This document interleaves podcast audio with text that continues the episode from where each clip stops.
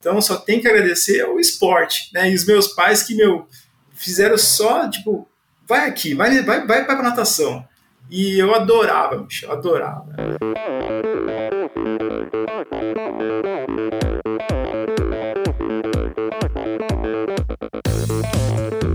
Olá, eu sou Abir Diniz. Olá, sou Igor de Souza. Oi, aqui é a La Fabrini. Olá, aqui é a Rosana Fortes. Olá, eu sou a Lelúlio. Olá, aqui é a Tota Magalhães. E esse é o Endorfina Podcast. Sou Michel Bogli e aqui no Endorfina Podcast você conhece as histórias e opiniões de triatletas, corredores, nadadores e ciclistas, profissionais e amadores. Descubra quem são e o que pensam os seres humanos que vivem o esporte e são movidos à endorfina.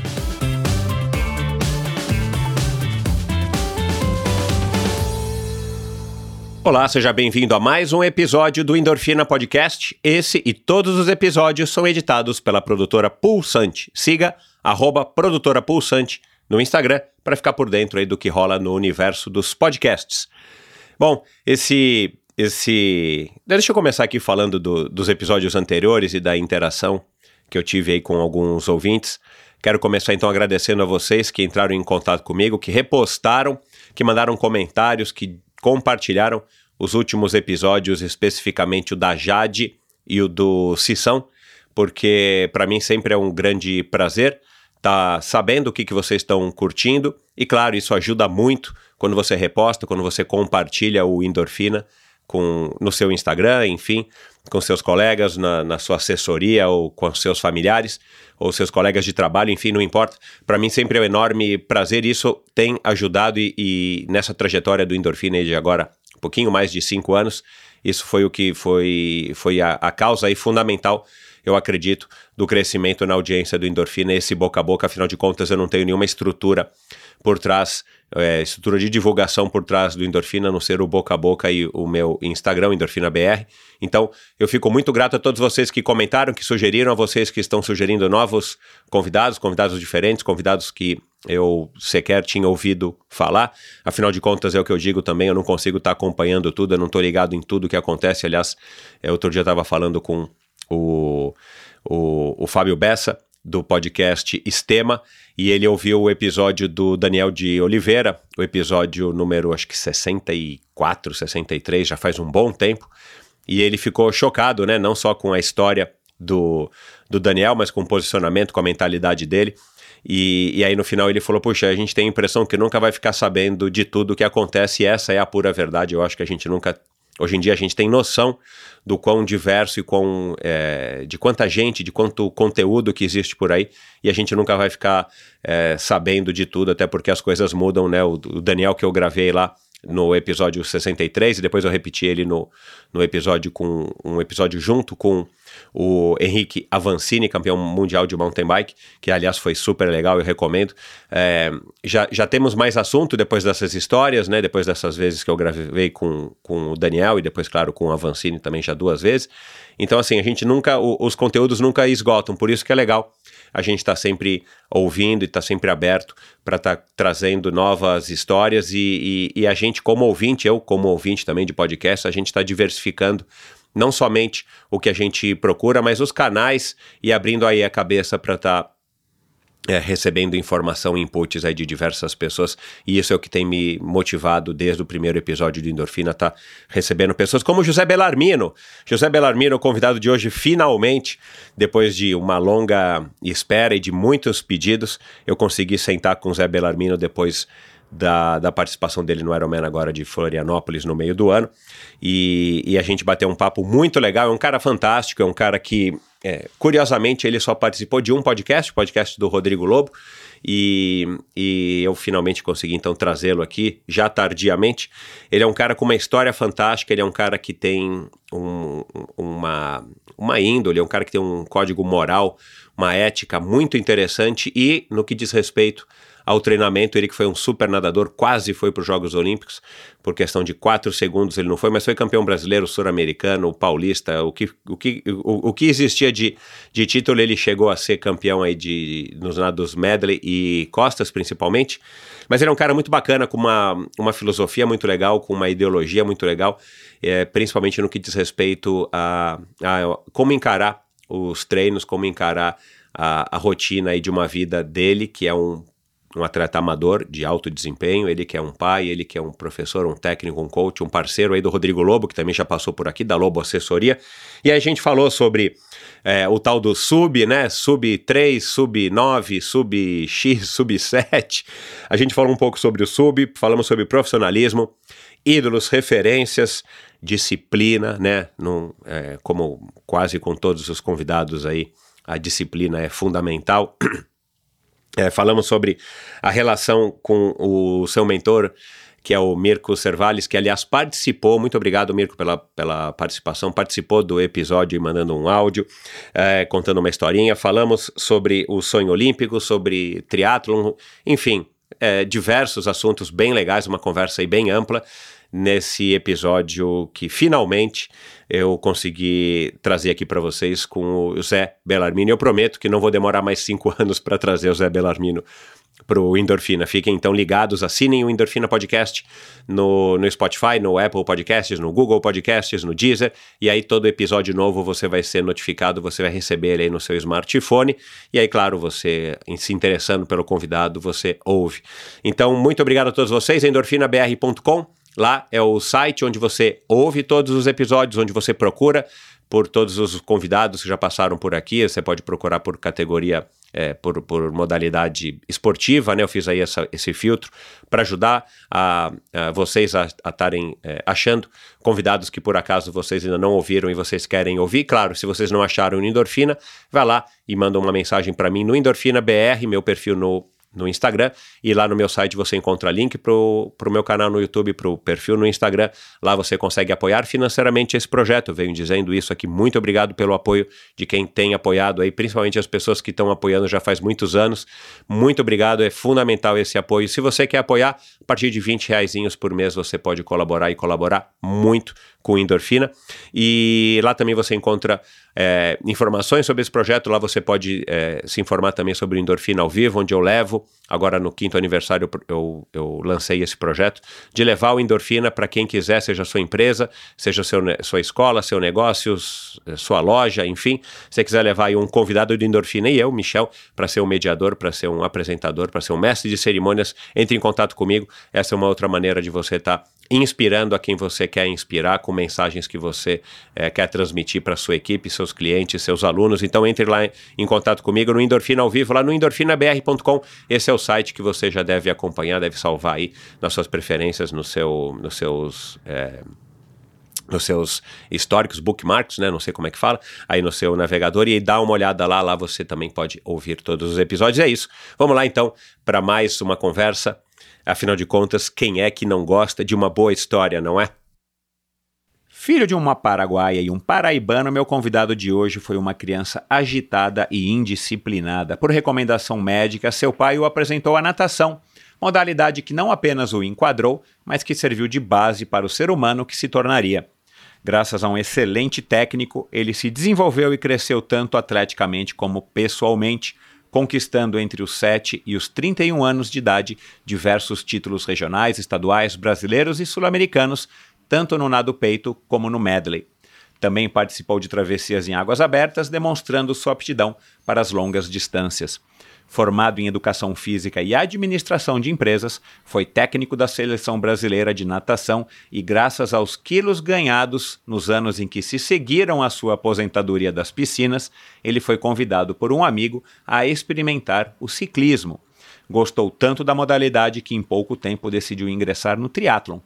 Hoje, seis anos após a sua estreia, acumula títulos importantes como as vitórias no Ironman de Fortaleza, no Ironman 70.3 de Maceió, de São Paulo, Fortaleza, Rio e de Florianópolis.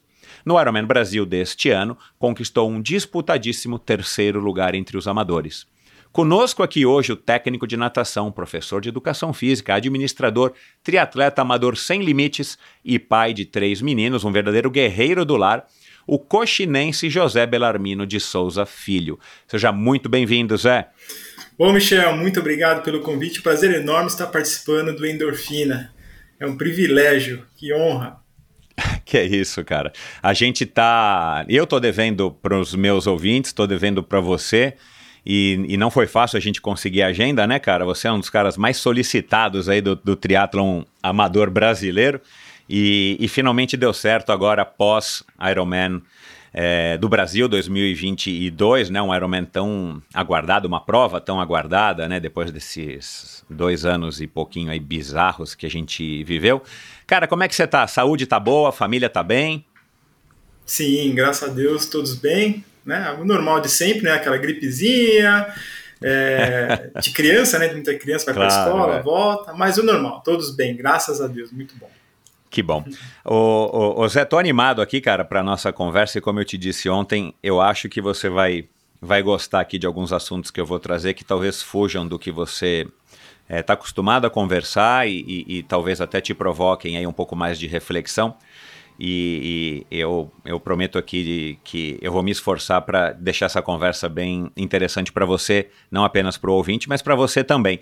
Agora, me diz uma coisa, cara. Eu fiz uma pesquisa é, faz poucas semanas, né, é, foi ao ar um episódio também com um outro, é, um outro é, Mato Grossense do Sul, e não é muito comum, pelo que eu me recordo aqui, não são muitas, muitas pessoas do Mato Grosso do Sul que, que passaram por aqui. E, e, e, você nasceu em Coxim, cara. Como é que é? Como é que faz, cara? Qual é o segredo pro cara nascer em Coxim, no Mato Grosso do Sul? Nossa, muito legal essa pergunta, porque quando eu falo que eu nasci em Coxim, o pessoal olha assim, mas estranho, eu só, eu só lembro de você né, aqui em São Paulo, São Bernardo, mas na verdade vem lá de trás, né? É, o meu pai, paraibano, né, trabalhou ali na roça, deu duro, e aquele sonho de vir para São Paulo, né? Ele veio para São Bernardo e logo depois foi para o Mato Grosso, é, a, a, na casa de um, de um primo dele. E a minha mãe, que nasceu em, em, em, no Paraguai, né? Ela pegou, né, para fugir do pai dela, que é vida dura também, né, no Paraguai, né, com os pais, ela acabou indo para o Mato Grosso, atrás de uma irmã dela que já tinha saído de casa, né, no caso minha tia. Uhum. Uhum. Então, meu pai saindo do Paraíba, minha mãe saindo do Paraguai, foram por Mato Grosso, se encontraram lá, lógico, Caramba, né? Meu. E aí eu nasci lá, mas logo com quatro meses eu vim, pra, vim aqui para São Bernardo e aí minha vida inteira aqui na, na cidadezinha do interior. Mas, mas eles, eles se encontraram em Campo Grande e eventualmente você nasceu em Coxim ou eles, eles foram para Coxim por algum motivo assim. Por que Coxinha? Eu nunca tinha ouvido falar dessa cidade, me desculpa, né? São milhares de cidades aqui no uhum. Brasil, não tem como a gente saber.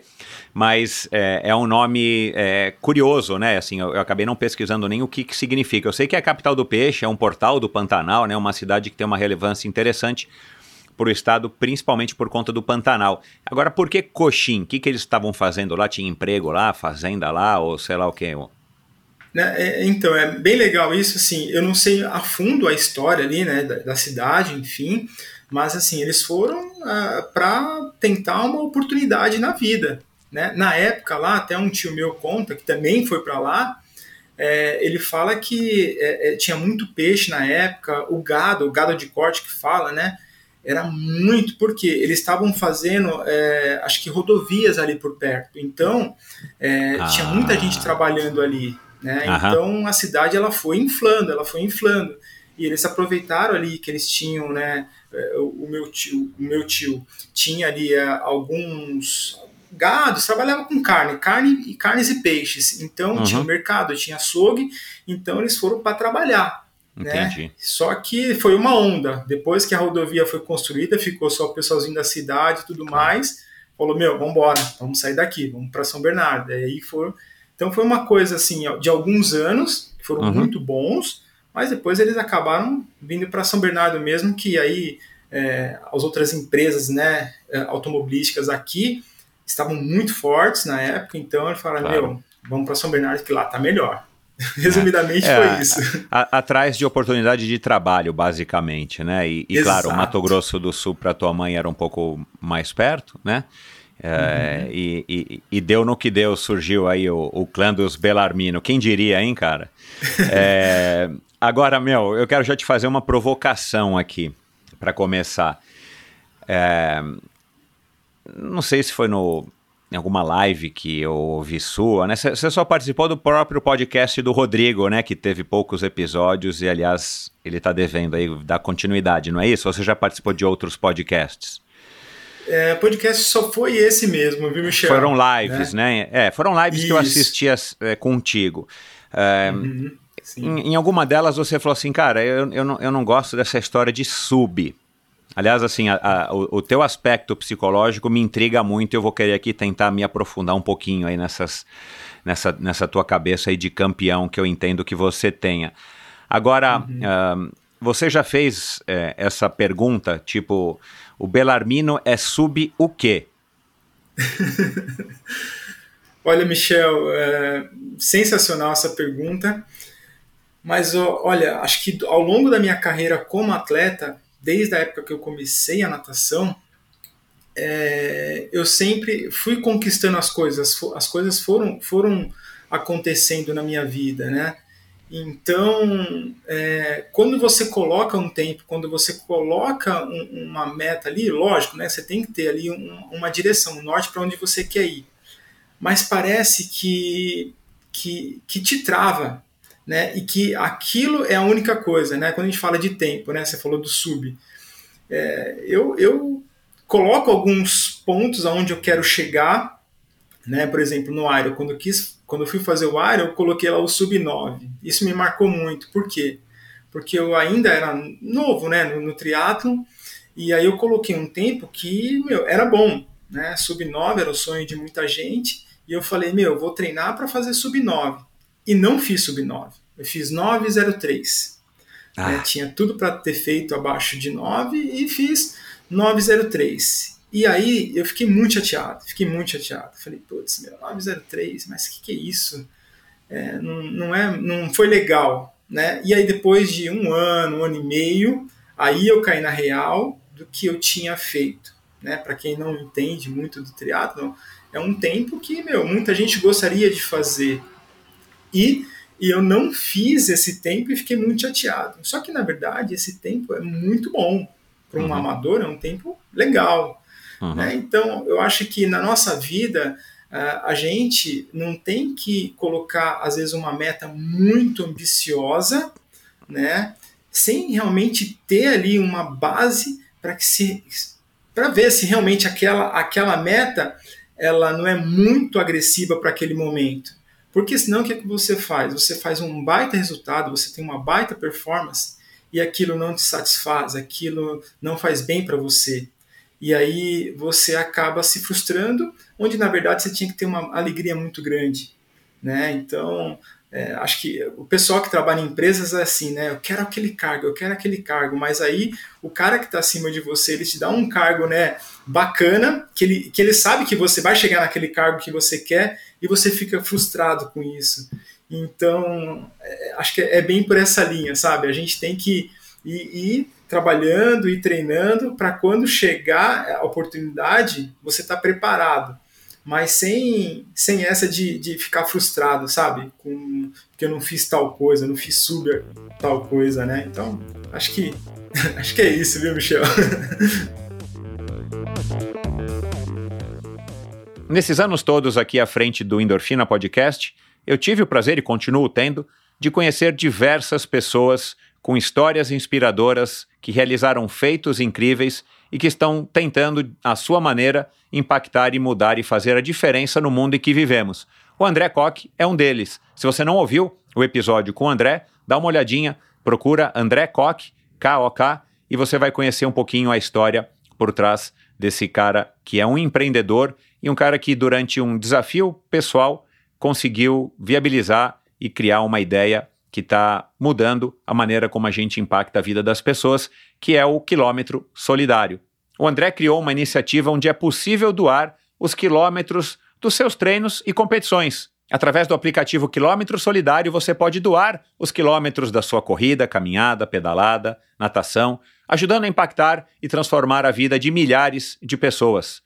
Você baixa gratuitamente o aplicativo, realiza sua atividade física e escolhe uma das 14 instituições para doar os seus quilômetros.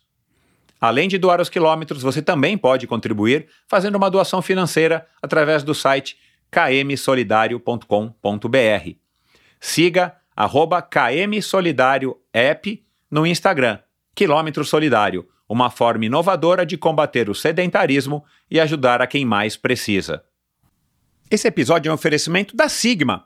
A Sigma Sport representa a tecnologia alemã em seu mais alto nível, combinando design inovador com engenharia de precisão. Todos os produtos são testados em laboratórios internos para suportar as condições mais adversas, garantindo um excelente padrão de qualidade em toda a linha de produtos. A Sigma trabalha com iluminação, ferramentas de bolso, ciclocomputadores com e sem GPS e também com relógios com monitor cardíaco com e sem GPS. E eu quero falar aqui do ROX 11.1 EVO, Evo, de Evolution, que é o novo modelo de GPS da Sigma que eu estou usando aí já faz pouquinho mais de seis meses. É um GPS com a melhor relação custo-benefício do mercado hoje. Um produto com alta qualidade e confiabilidade que se destaca pela configuração descomplicada, rápida e simples através do app Sigma Ride. E isso eu tenho que pontuar aqui para vocês. É o primeiro GPS que eu uso. Eu sou um cara old school, né? Como disse aqui o meu convidado da semana passada, o Cícero. Eu sou um convidado aí das antigas. Convidado. Eu sou um, um ciclista aí das antigas, é a primeira vez que eu me que eu me, me disponho a usar um GPS e eu não tenho já tanta facilidade ou ainda não tenho a facilidade necessária para manusear todos esses aparelhos, eh, esses gadgets mais modernos. E eu vou te falar que através do Sigma Ride, um aplicativo super fácil de utilizar e ele se conecta super legal com, com o Rocks.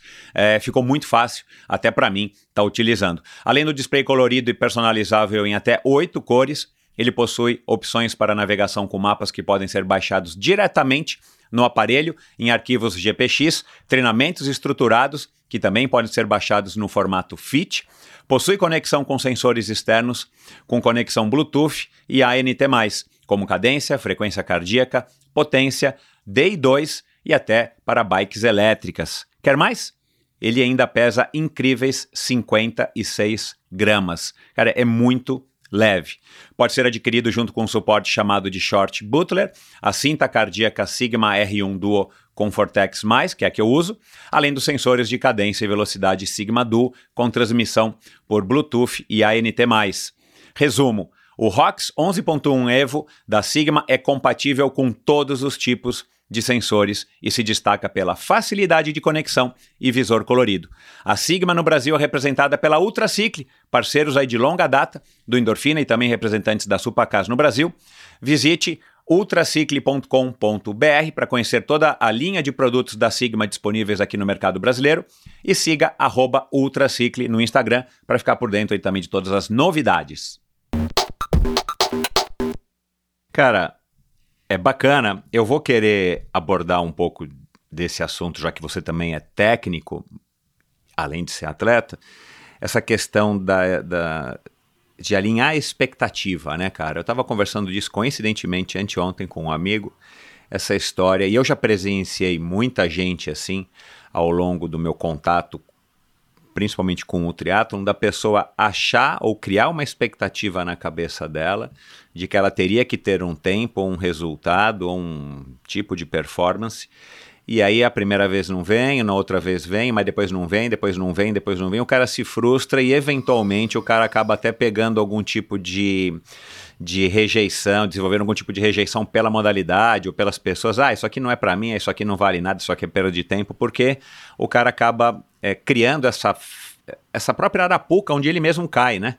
Essa história de achar que tem que fazer ou um sub tal, ou um, um, um tempo tal, ou ter uma colocação tal, eu sou melhor que o Zezinho. Aí o cara chega, o Zezinho não, o Zé Belarmino. Sou melhor do que o, o fulano. E, e, e, aí o cara cria essa expectativa, não, não atinge isso, e o cara acha então que aquilo né, é ruim, ou aquilo não presta, ou todo mundo que está lá não, não vale nada, só ele que é bom e por isso que ele pula fora do negócio. Mas enfim, vamos falar disso também mais para frente, quando a gente for falar um pouco aí do, desse aspecto psicológico. Agora, uh, eu fiquei curioso né, com a tua história, porque você disse que participou de alguns biatrons lá nos anos 90, foi atrás de grana, né? Você disputava, acho que com Mansur, é, não sei se com Miyashiro, aliás, Miyashiro vem aqui já já, já dando aqui o spoiler para todo mundo. É, você e você nadou, né, todos esses anos aí, dos 7 aos, aos 31. Você vivia da natação? Tinha um salário, como eu, eu, eu fui descobrindo, né, não sou da natação, é, que sim, muitos atletas têm hoje, principalmente os atletas ou de grandes clubes, ou os atletas das faculdades, das universidades, né, as, as, as Unisanta da vida e por aí vai. Você ganhava, sim, alguma coisa que te dava essa liberdade de só fazer isso? Ou, em paralelo, né, você se formou em educação física, depois você se formou em administração em 2004, você chegou a ter outros empregos que te pagavam alguma coisa? Não, legal, bem interessante, bem interessante essa pergunta, Michel. É, bom, eu comecei com 7, né? E aos 11 anos, né, que já, uns 9 para 10 anos, é, já comecei já a treinar mesmo, fazer parte de equipe. É, com 11 anos, foi onde eu fui ali a primeira vez medalhista paulista e eu fui conquistando, né, a, ali um espaço dentro da natação. Mas é, quando chegou aos 15 para 16 anos, né, onde você já come e, e, tudo nessa nesse, nesse momento era era meu pai que, que bancava. Bancava. Né? É, era ali a passagem de ônibus era o lanche eram as viagens então era o pai, era o pai patrocinador mesmo, né? Aí quando chegou ali perto da faculdade, né, eu já tinha resultados assim expressivos, né? Já estava ali uh, vai entre os 16 do, do, do Brasil, né, no geral, é, já tinha alguns resultados ali bem bem expressivos. Aí eu comecei a ganhar uma ajuda de custo, mas essa ajuda de custo bem, ah, bem tá. simbólica, sabe? Ah, meu, uma passagem de ônibus, algumas viagens, né? Então eu não tinha salário. Uhum. É, ganhei bolsa na faculdade de educação física, também ganhei bolsa depois na faculdade de, de administração, né? Mas um salário realmente bacana, legal, né? Eu só fui ter ali uns 20 aos 28 anos que eu tive um salário legal, né? Mas que eu vivi, né, tranquilamente com, com o salário do, do esporte ali, foram poucos anos. Seis, Entendi. De seis a oito anos, né? Uhum. Que eu só fazia isso. Né? Uhum. Quando eu cheguei ali, quando eu estava com 20, que eu estava na seleção, aí era só isso, né, Michel?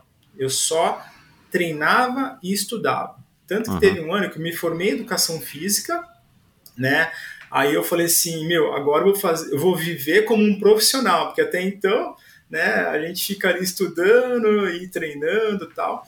Eu fiquei um ano, Michel, sem é, sem estudar, né? Então eu fiquei só treinando e foi um ano maravilhoso que eu pude sentir o que realmente quer viver é, como um profissional, né, na época uhum. da natação. Uhum. E aí depois é, é, eu entrei, é, continuei nadando, só que aí o salário já não estava tão bom, e aí eu tive que dar algumas aulas, né, trabalhar um período para eu conseguir juntar mais grana. Né? Uhum. Então, é, foram pouco, foi pouco tempo que eu vivi só realmente é, é, só treinando. Né? Entendi. A maioria do tempo foi trabalhando e tendo essa ajuda de custo aí, salário para ajudar aí a, no montante no final do mês.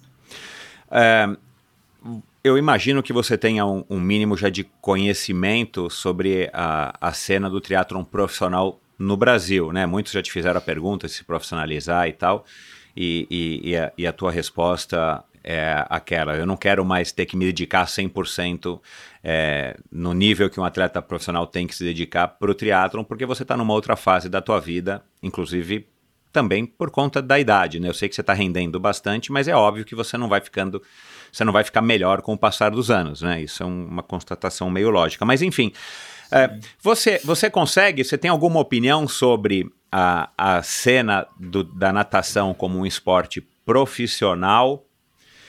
É, em relação à cena do triatlon hoje, né? Se a gente puder aí criar essa comparação, você tem aí alguma opinião a respeito? Se, se são equivalentes, se hoje é, seria mais fácil, né? No teu caso, por exemplo, supondo que você tivesse aí 25, 30 anos ou menos, seria mais fácil ou é, mais, ou é melhor, vale mais a pena o cara arriscar ser um triatleta profissional do que ser um nadador, supondo que tem né, nível, nível nacional, por exemplo, com algumas, alguns títulos internacionais como você teve, sul-americanos e tal.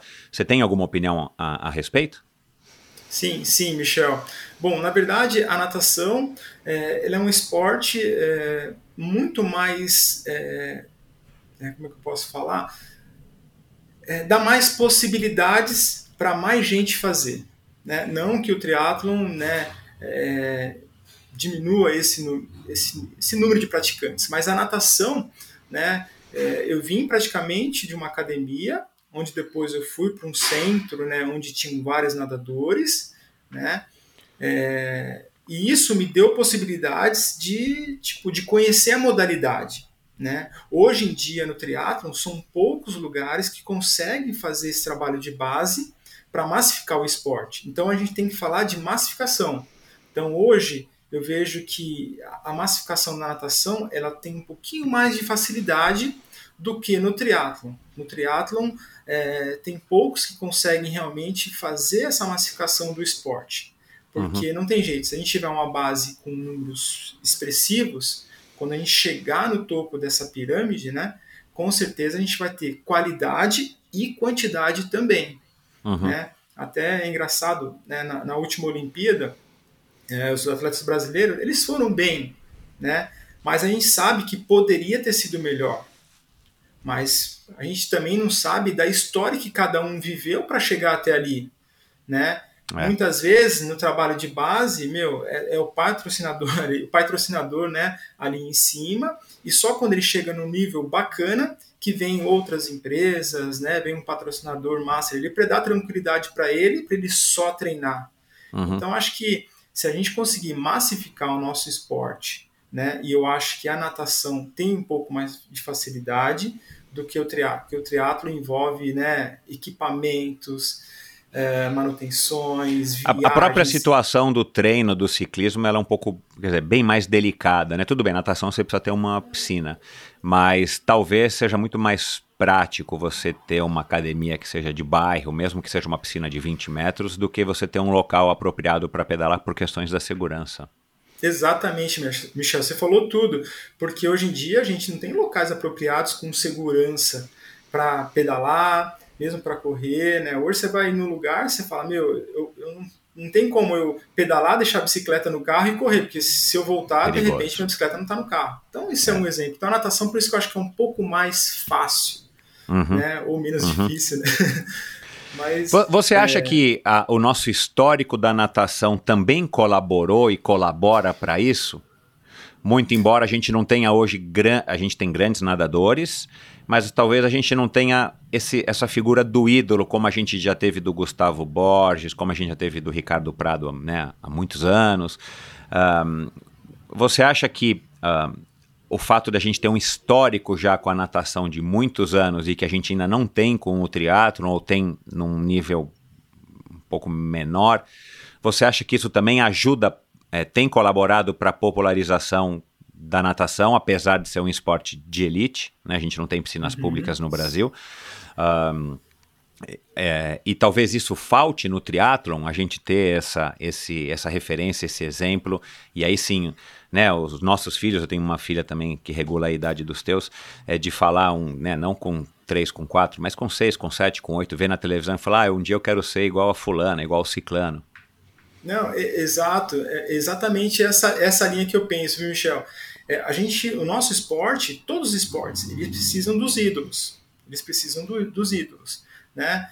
É, então, até dar um exemplo do, do triatlon, né, que eu estou vivendo agora, é, nas provas, a maioria das provas estão praticamente quem está dominando né, o espaço são os amadores. Mas e os triatletas profissionais, que são a nossa referência, né, eles acabam não tendo ali uma premiação, eles não acabam tendo a oportunidade de participar dessas provas, porque ou o prêmio é muito pequeno, né, ou tem poucos atletas, Então, assim, é, os nossos ídolos é tudo pra gente. Eu, quando comecei na natação, com 7, 8 anos de idade, eu olhava é, os caras mais velhos, eu falava assim, nossa, eu quero ser igual esse cara.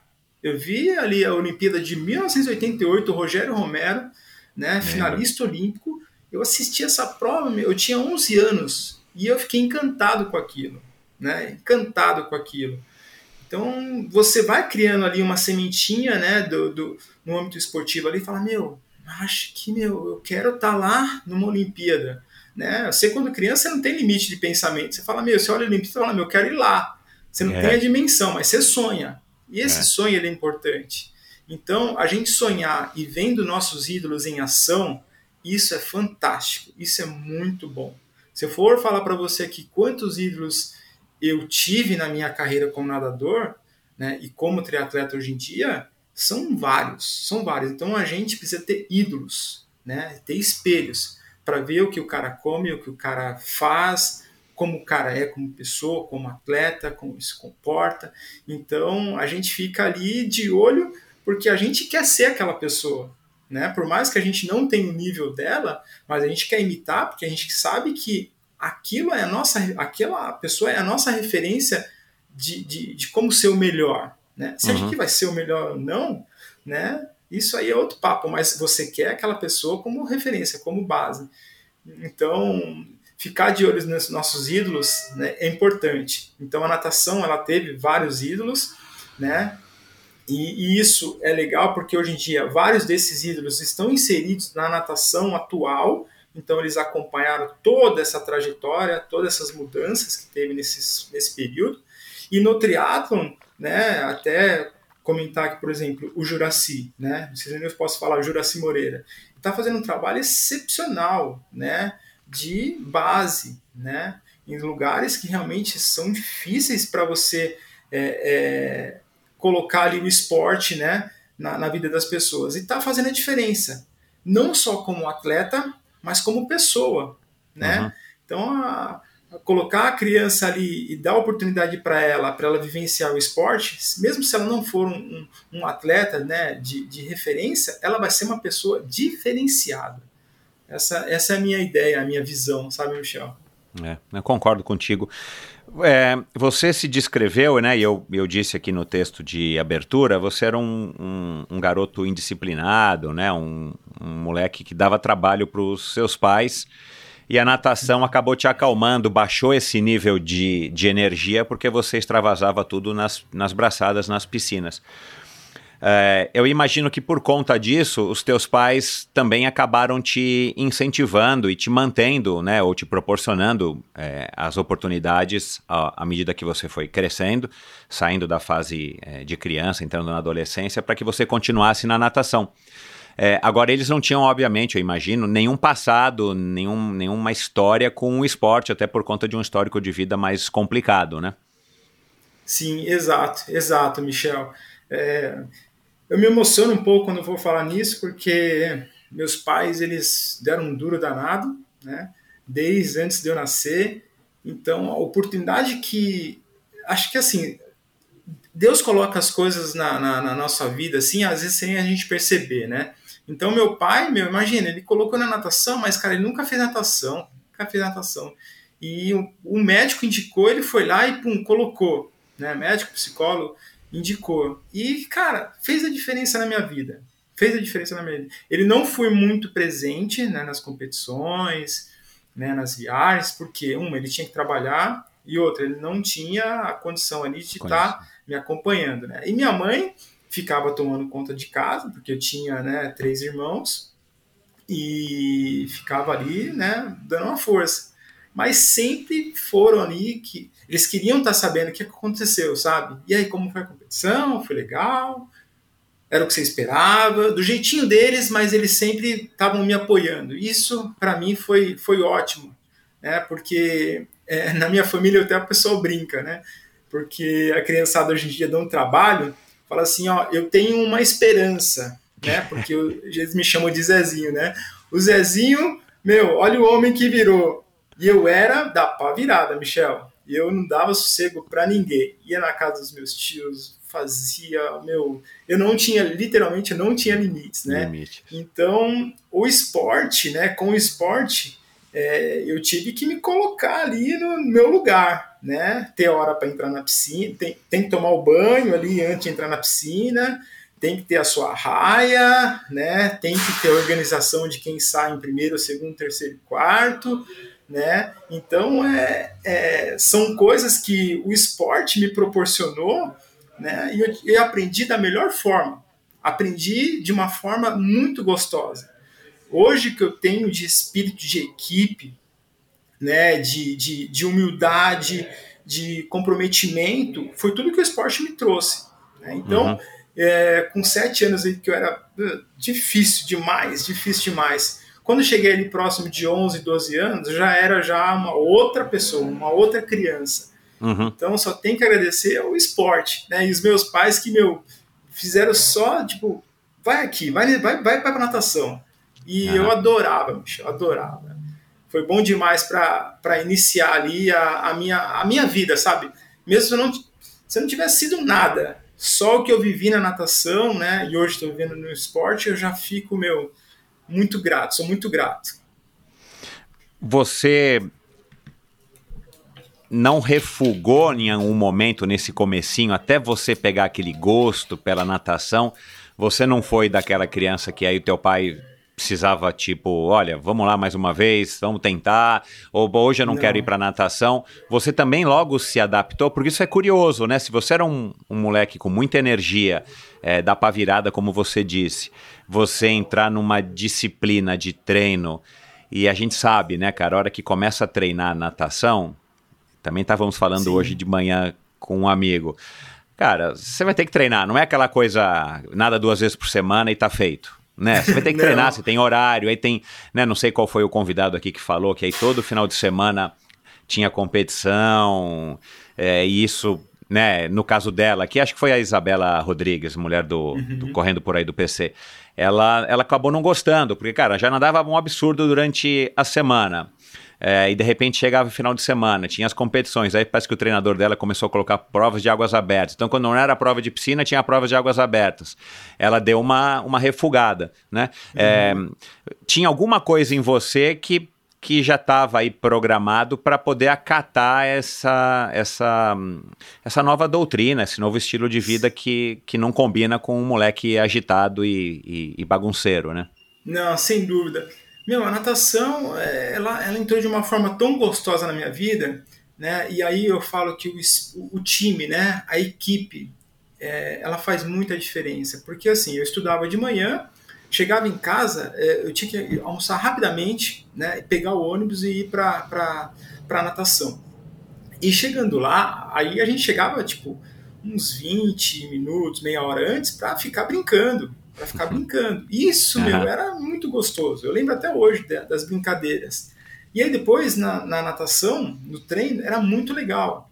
Porque, meu, meu você fazia ali as, as séries, os educativos, era tudo muito gostoso. E meu, e meu treinador, meu técnico, né, o professor Mico Cebares, ele foi um cara, assim, tipo, de uma percepção muito grande. Então ele sabia apertar, ele sabia a hora de dar brincadeira, ele sabia a hora de, de incentivar, ele sabia a hora de meu falar mais duro. E isso eu gostava, eu gostava muito disso. Então a, a, eu fui cada vez me sentindo mais em casa. Né? E acabava o treino, eu não queria voltar para casa. Eu ia para casa de algum amigo, jogar bola, né? É, brincar de esconde-esconde, fazer alguma outra coisa né? Mas eram os meus amigos de natação. Então, é, foi bacana porque, assim, é, não foi nada forçado. Se meu pai falasse, você não vai para natação, aí, aí ia ser briga, mas graças, né, ele não, nunca falou isso de forma uhum. alguma, né, minha mãe também não, e na verdade, assim, às vezes quando tava muito frio, minha mãe até perguntava, você vai para natação hoje? Meu, lógico, lógico que eu vou.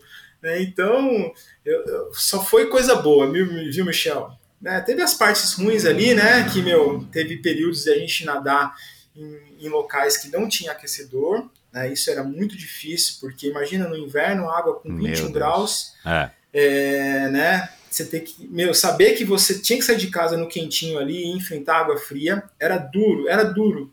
Mas eu já tinha ali como meta, por exemplo, ficar entre os oito do, do Paulista. Então uhum. eu falava assim, meu, se eu não for treinar hoje, ah, eu vou estar perdendo.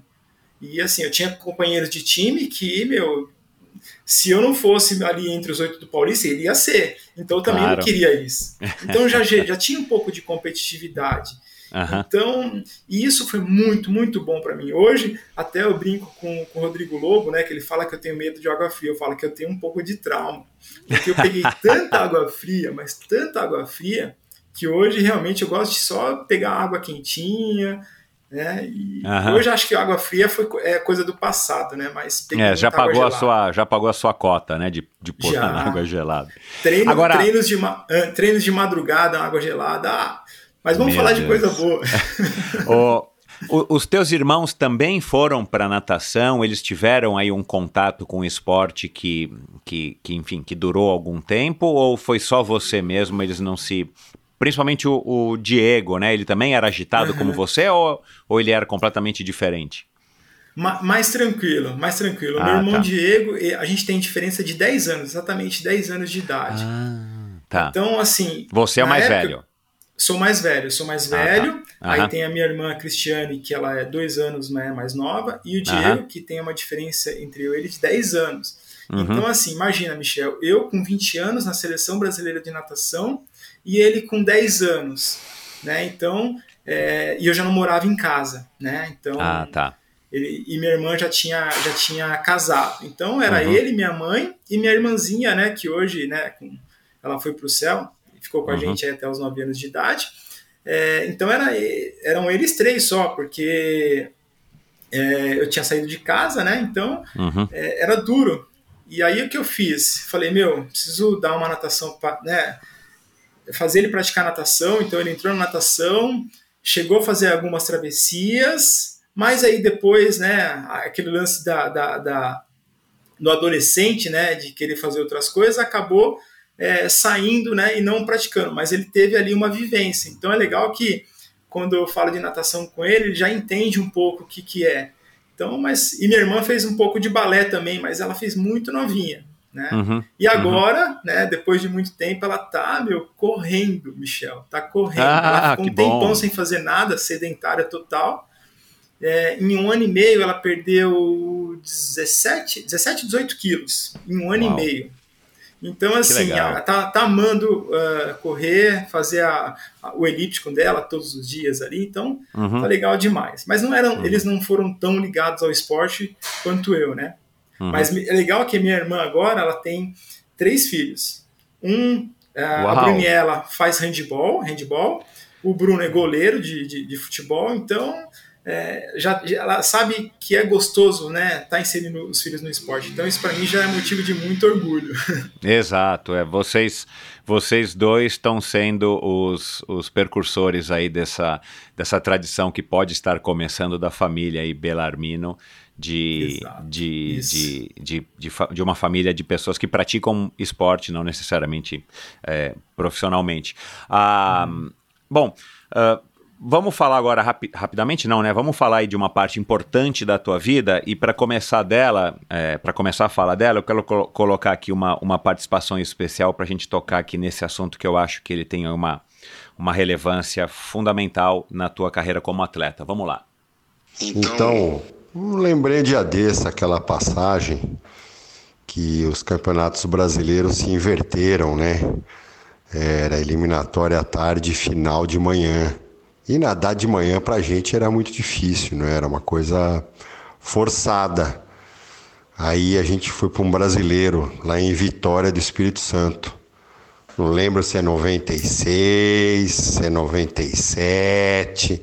Eu sei que você tem a memória boa, tu vai lembrar. E aí a gente ficou num hotel que tinha um tanquinho lá, uma piscininha. E aí eu acordava você, a Raquel, e a gente ia pra piscina 5, 5 e 15 da manhã e ficava dando umas braçadas ali para ver se acordava o corpo, que era uma coisa que a gente precisava fazer. Tinha final para nadar 9, 9 e meia da manhã, tinha aquecimento 8 horas da manhã. Aí o que, que a gente fazia? Acordava ia para a piscina do hotel, um tanquinho, tanquinho. Dava ali uns par de braçada ali para acordar o esqueleto. Aí voltava a dormir. Voltava a dormir, aí eu acordava vocês de novo, café da manhã e ia para o aquecimento da competição. Foi a primeira medalha que você ganhou em brasileiro, 200 medley, lá em Vitória. Baita competição, a gente estava atrás dessa medalha já fazia um tempo. Né? Então, puta, queria dividir isso aí, relembrar com você essa passagem, né? Até porque você sempre foi uma pessoa muito determinada, né? Haja visto que a gente fez isso naquela época, né?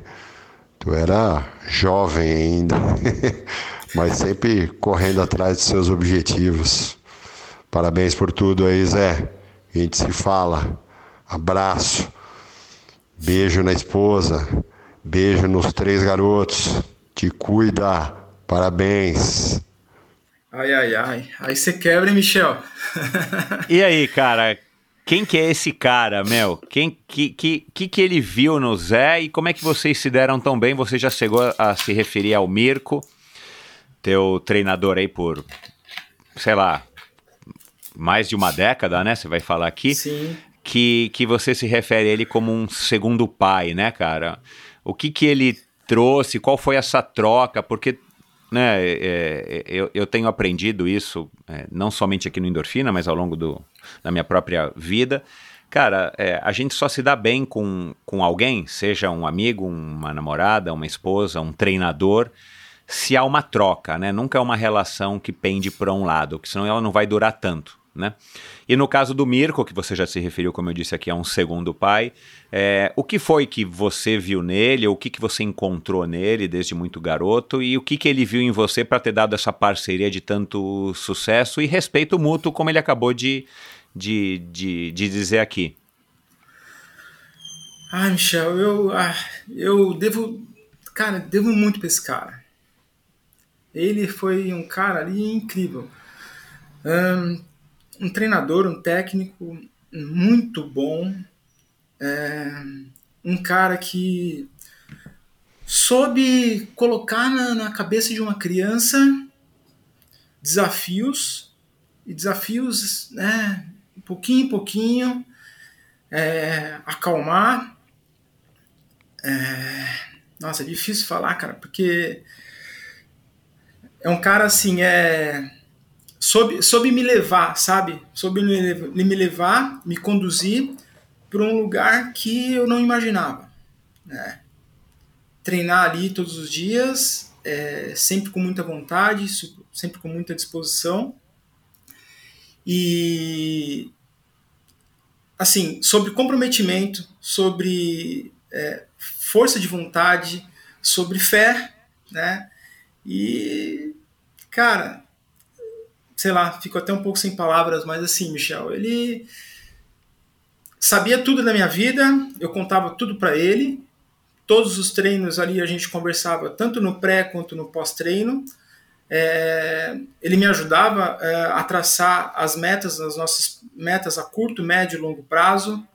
É, então, assim, eu só tenho que agradecer por tudo que ele fez na, na, na minha vida, sabe? Então, até esse exemplo de, da, dessa medalha que ele falou, meu, foi, foi suada, cara. Foi suada, porque ali na, na, na adolescência tinha caras que estavam já estourando, né? Companheiros de equipe, meu, e ele dava a mesma atenção que, que os outros tinham, ele dava para mim. E eu ainda uhum. não estava né, no, meu, no meu auge ali, não estava bem. Então uhum. ele sempre tratou a gente sempre sem. sem era, ele sempre era imparcial. Ele sempre uhum. era imparcial né? Dava bronca em mim, dava bronca em outro, puxava ali para perto eu quanto outro. Então, assim, ele é um cara que foi um, um paizão e um treinador uh, fora da curva. Então, só devo, só tenho que agradecer que ele fez por mim. Assim, fico até meio sem palavras assim, porque é, é demais, cara, tudo que ele fez, cara. Vocês se deram bem desde o início? Já houve essa empatia?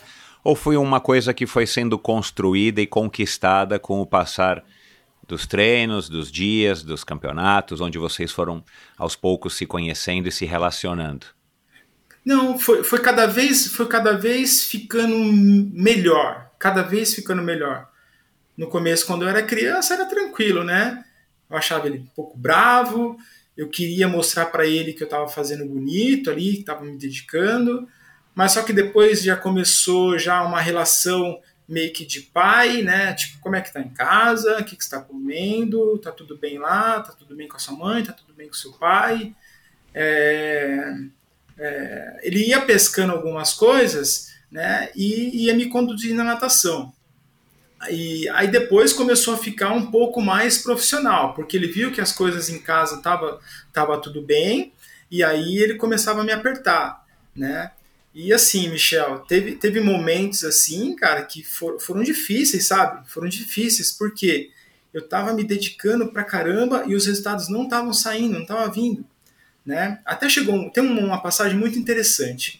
Teve uma vez que é, eu tava meu, eu estudava de manhã, não minto, eu estudava à tarde e aí eu ia direto para natação. Isso era, era péssimo, por quê? Porque era um treino quase da noite e eu já chegava cansado, né, com fome, e eu tinha que treinar. E naquela época, Michel, eu não tinha noção da alimentação.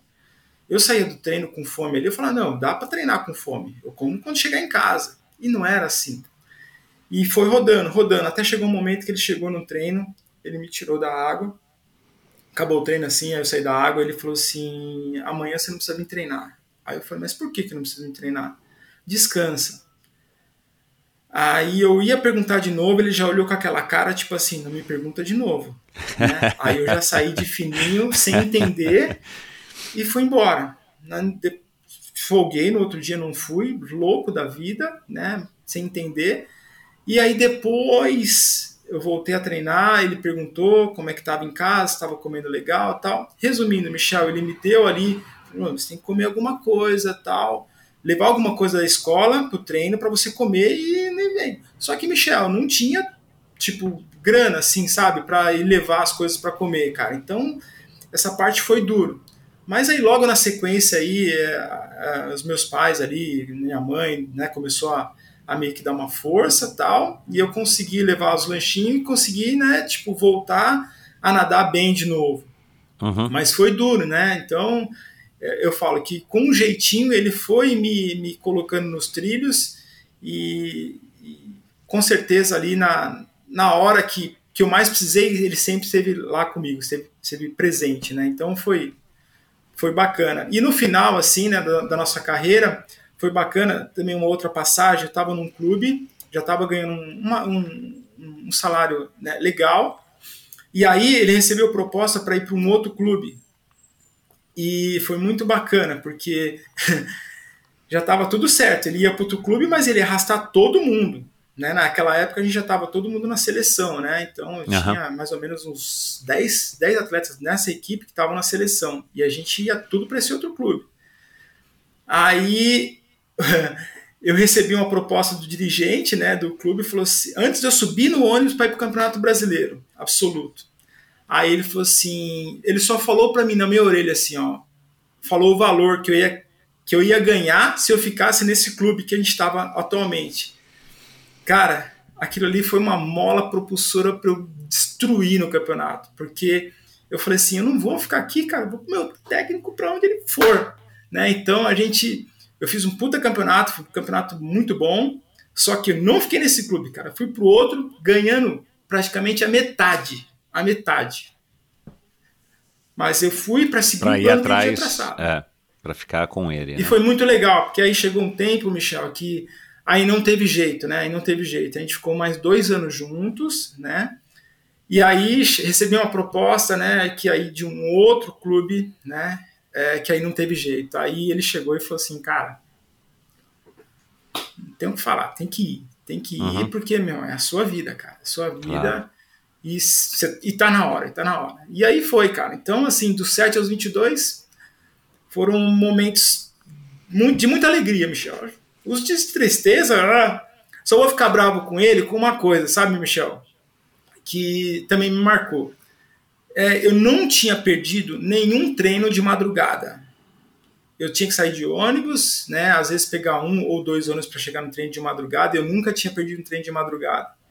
E teve um dia que eu perdi. Perdi a hora, é, porque eu, ia para o trem de madrugada, fazia o treino e depois ia para a faculdade é, de carona, né? E aí, quando eu, eu perdi a hora, chegou a tarde, tudo bem. Todo mundo nadou, todo mundo treinou, só que naquele dia, Michel, sem brincadeira, acho que umas, uns seis ou oito não foram treinar aquele dia. Então, acabou o treino, ele, meu, você, você, você, você, você, você, fica na água. Beleza, 8 de mil. Eu tinha nadado, sei lá, 7, 7 e pouco. Ele falou assim, mais 8 de mil. Cara, eu respirei fundo e falei assim, se ele quer me ver, se ele quer ver na, no meu sorriso, na minha, na minha cara, na, no meu rosto, algum, alguma insatisfação, ele não vai ver. Cara, eu só abaixei o óculos e Vambora. Pum, 8 de mil, cara. Então, foi uma passagem interessante que eu falei, não, inesquecível, né? Eu não perdi nenhum treino de a vida inteira com o cara. Uma vez que eu perco um treino de madruga, eu poderia falar, meu, dá chilique, né? Não, cara, vambora, é isso? Então vambora, vamos fazer. É, esse jeito do Mirko, e eu acho que, que não, acho que outras pessoas já se referiram a ele aqui no Endorfina, eu não o conheço, né? É, eu tomei a liberdade de pegar o contato dele com um ouvinte, liguei para ele, ele prontamente resolveu participar. Aliás, já estendi também o convite para gravarmos é, é, uma conversa aqui para o Endorfina, já que ele é citado, vira e mexe aqui por outros nadadores. E, e, muito bem citado, mas é, é, eu não sei se foi você ou se foram outras pessoas que disseram que ele é um cara disciplinador, ele tem essa, talvez, principal característica, não sei, queria que você falasse um pouco a respeito disso. E, e se ele for realmente um cara disciplinador, e talvez esse exemplo dos 8 de mil tenha sido isso, é, ao mesmo tempo que ele te dá um dia de folga, quando ele reconhece que você está precisando dar uma descansada, né, como você citou, é, ele também pega pesado nesse quesito quando ele acha que você né, descumpriu o que ele estava esperando que você cumprisse. Enfim, é, e eu queria que você falasse um pouco disso, cara, assim, é, o quanto que isso, na sua experiência pessoal, também como treinador hoje em dia, mas principalmente como nadador ou como triatleta.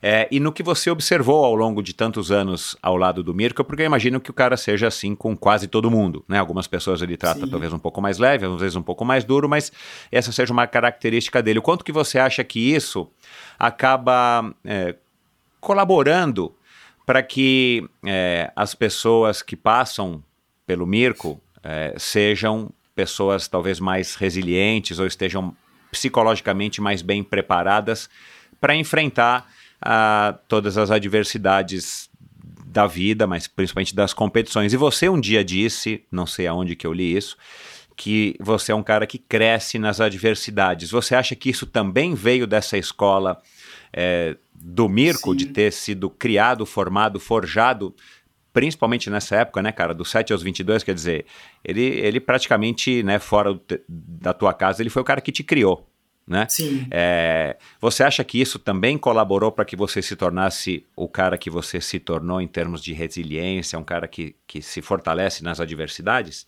Ah, não tenho dúvida, Michel, não tenho dúvida, não tenho dúvida. É, ele, ele, é, ele é muito, ele é muito, ele é, ele é linha dura, cara, linha dura linha dura. Algumas pessoas gostam, outras não gostam disso, é. né? É, para mim, caiu como uma luva, cara. Caiu como uma luva, porque eu precisava disso. Eu precisava de uma direção e eu precisava de um cara firme para falar, meu, é por aqui o caminho, cara. Não é o que você pensa, o que você acha. Não, é por aqui. E confia em mim. Ele era linha dura, só que ele falava assim, o caminho é esse. Ele, e ele falava o porquê, ó, por causa disso. Com segurança, te proporcionando essa, essa confiança, né?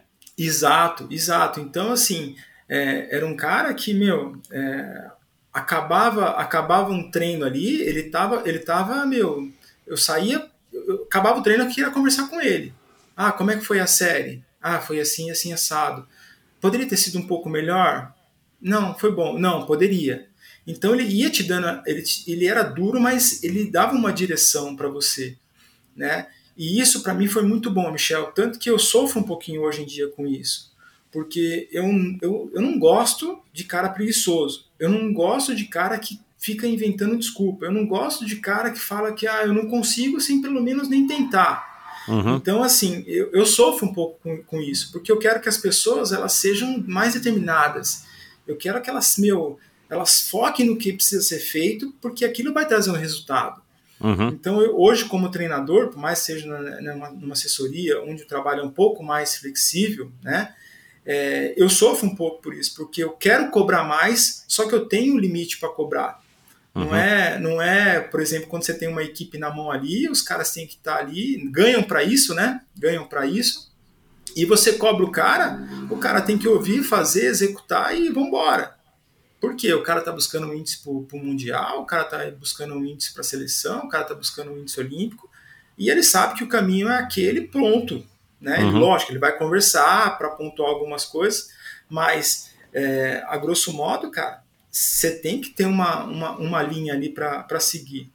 Uhum. Então, eu só tenho que, que, que na verdade, é, é, eu não, né? A gente, a gente, né, como, como pessoa, a gente tem que pegar é, é, e dar uma filtrada em como a gente vai é, conseguir passar informação para a pessoa, ela conseguir assimilar e executar aquilo que você sabe que ela pode. Então, uhum. é, é, bacana demais o que eu vivi com ele, porque é, em alguns momentos, onde o bicho está pegando mesmo, onde está tá duro, eu falo, meu, agora é minha hora. Por quê? Ninguém vai conseguir né, colocar pressão, segurar essa pressão igual eu.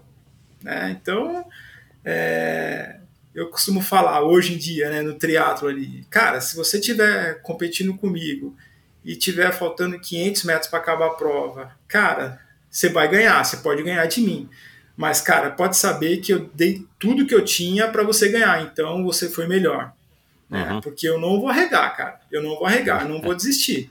Eu posso uhum. chegar, meu, morto, morto, morto, mas eu não vou me entregar.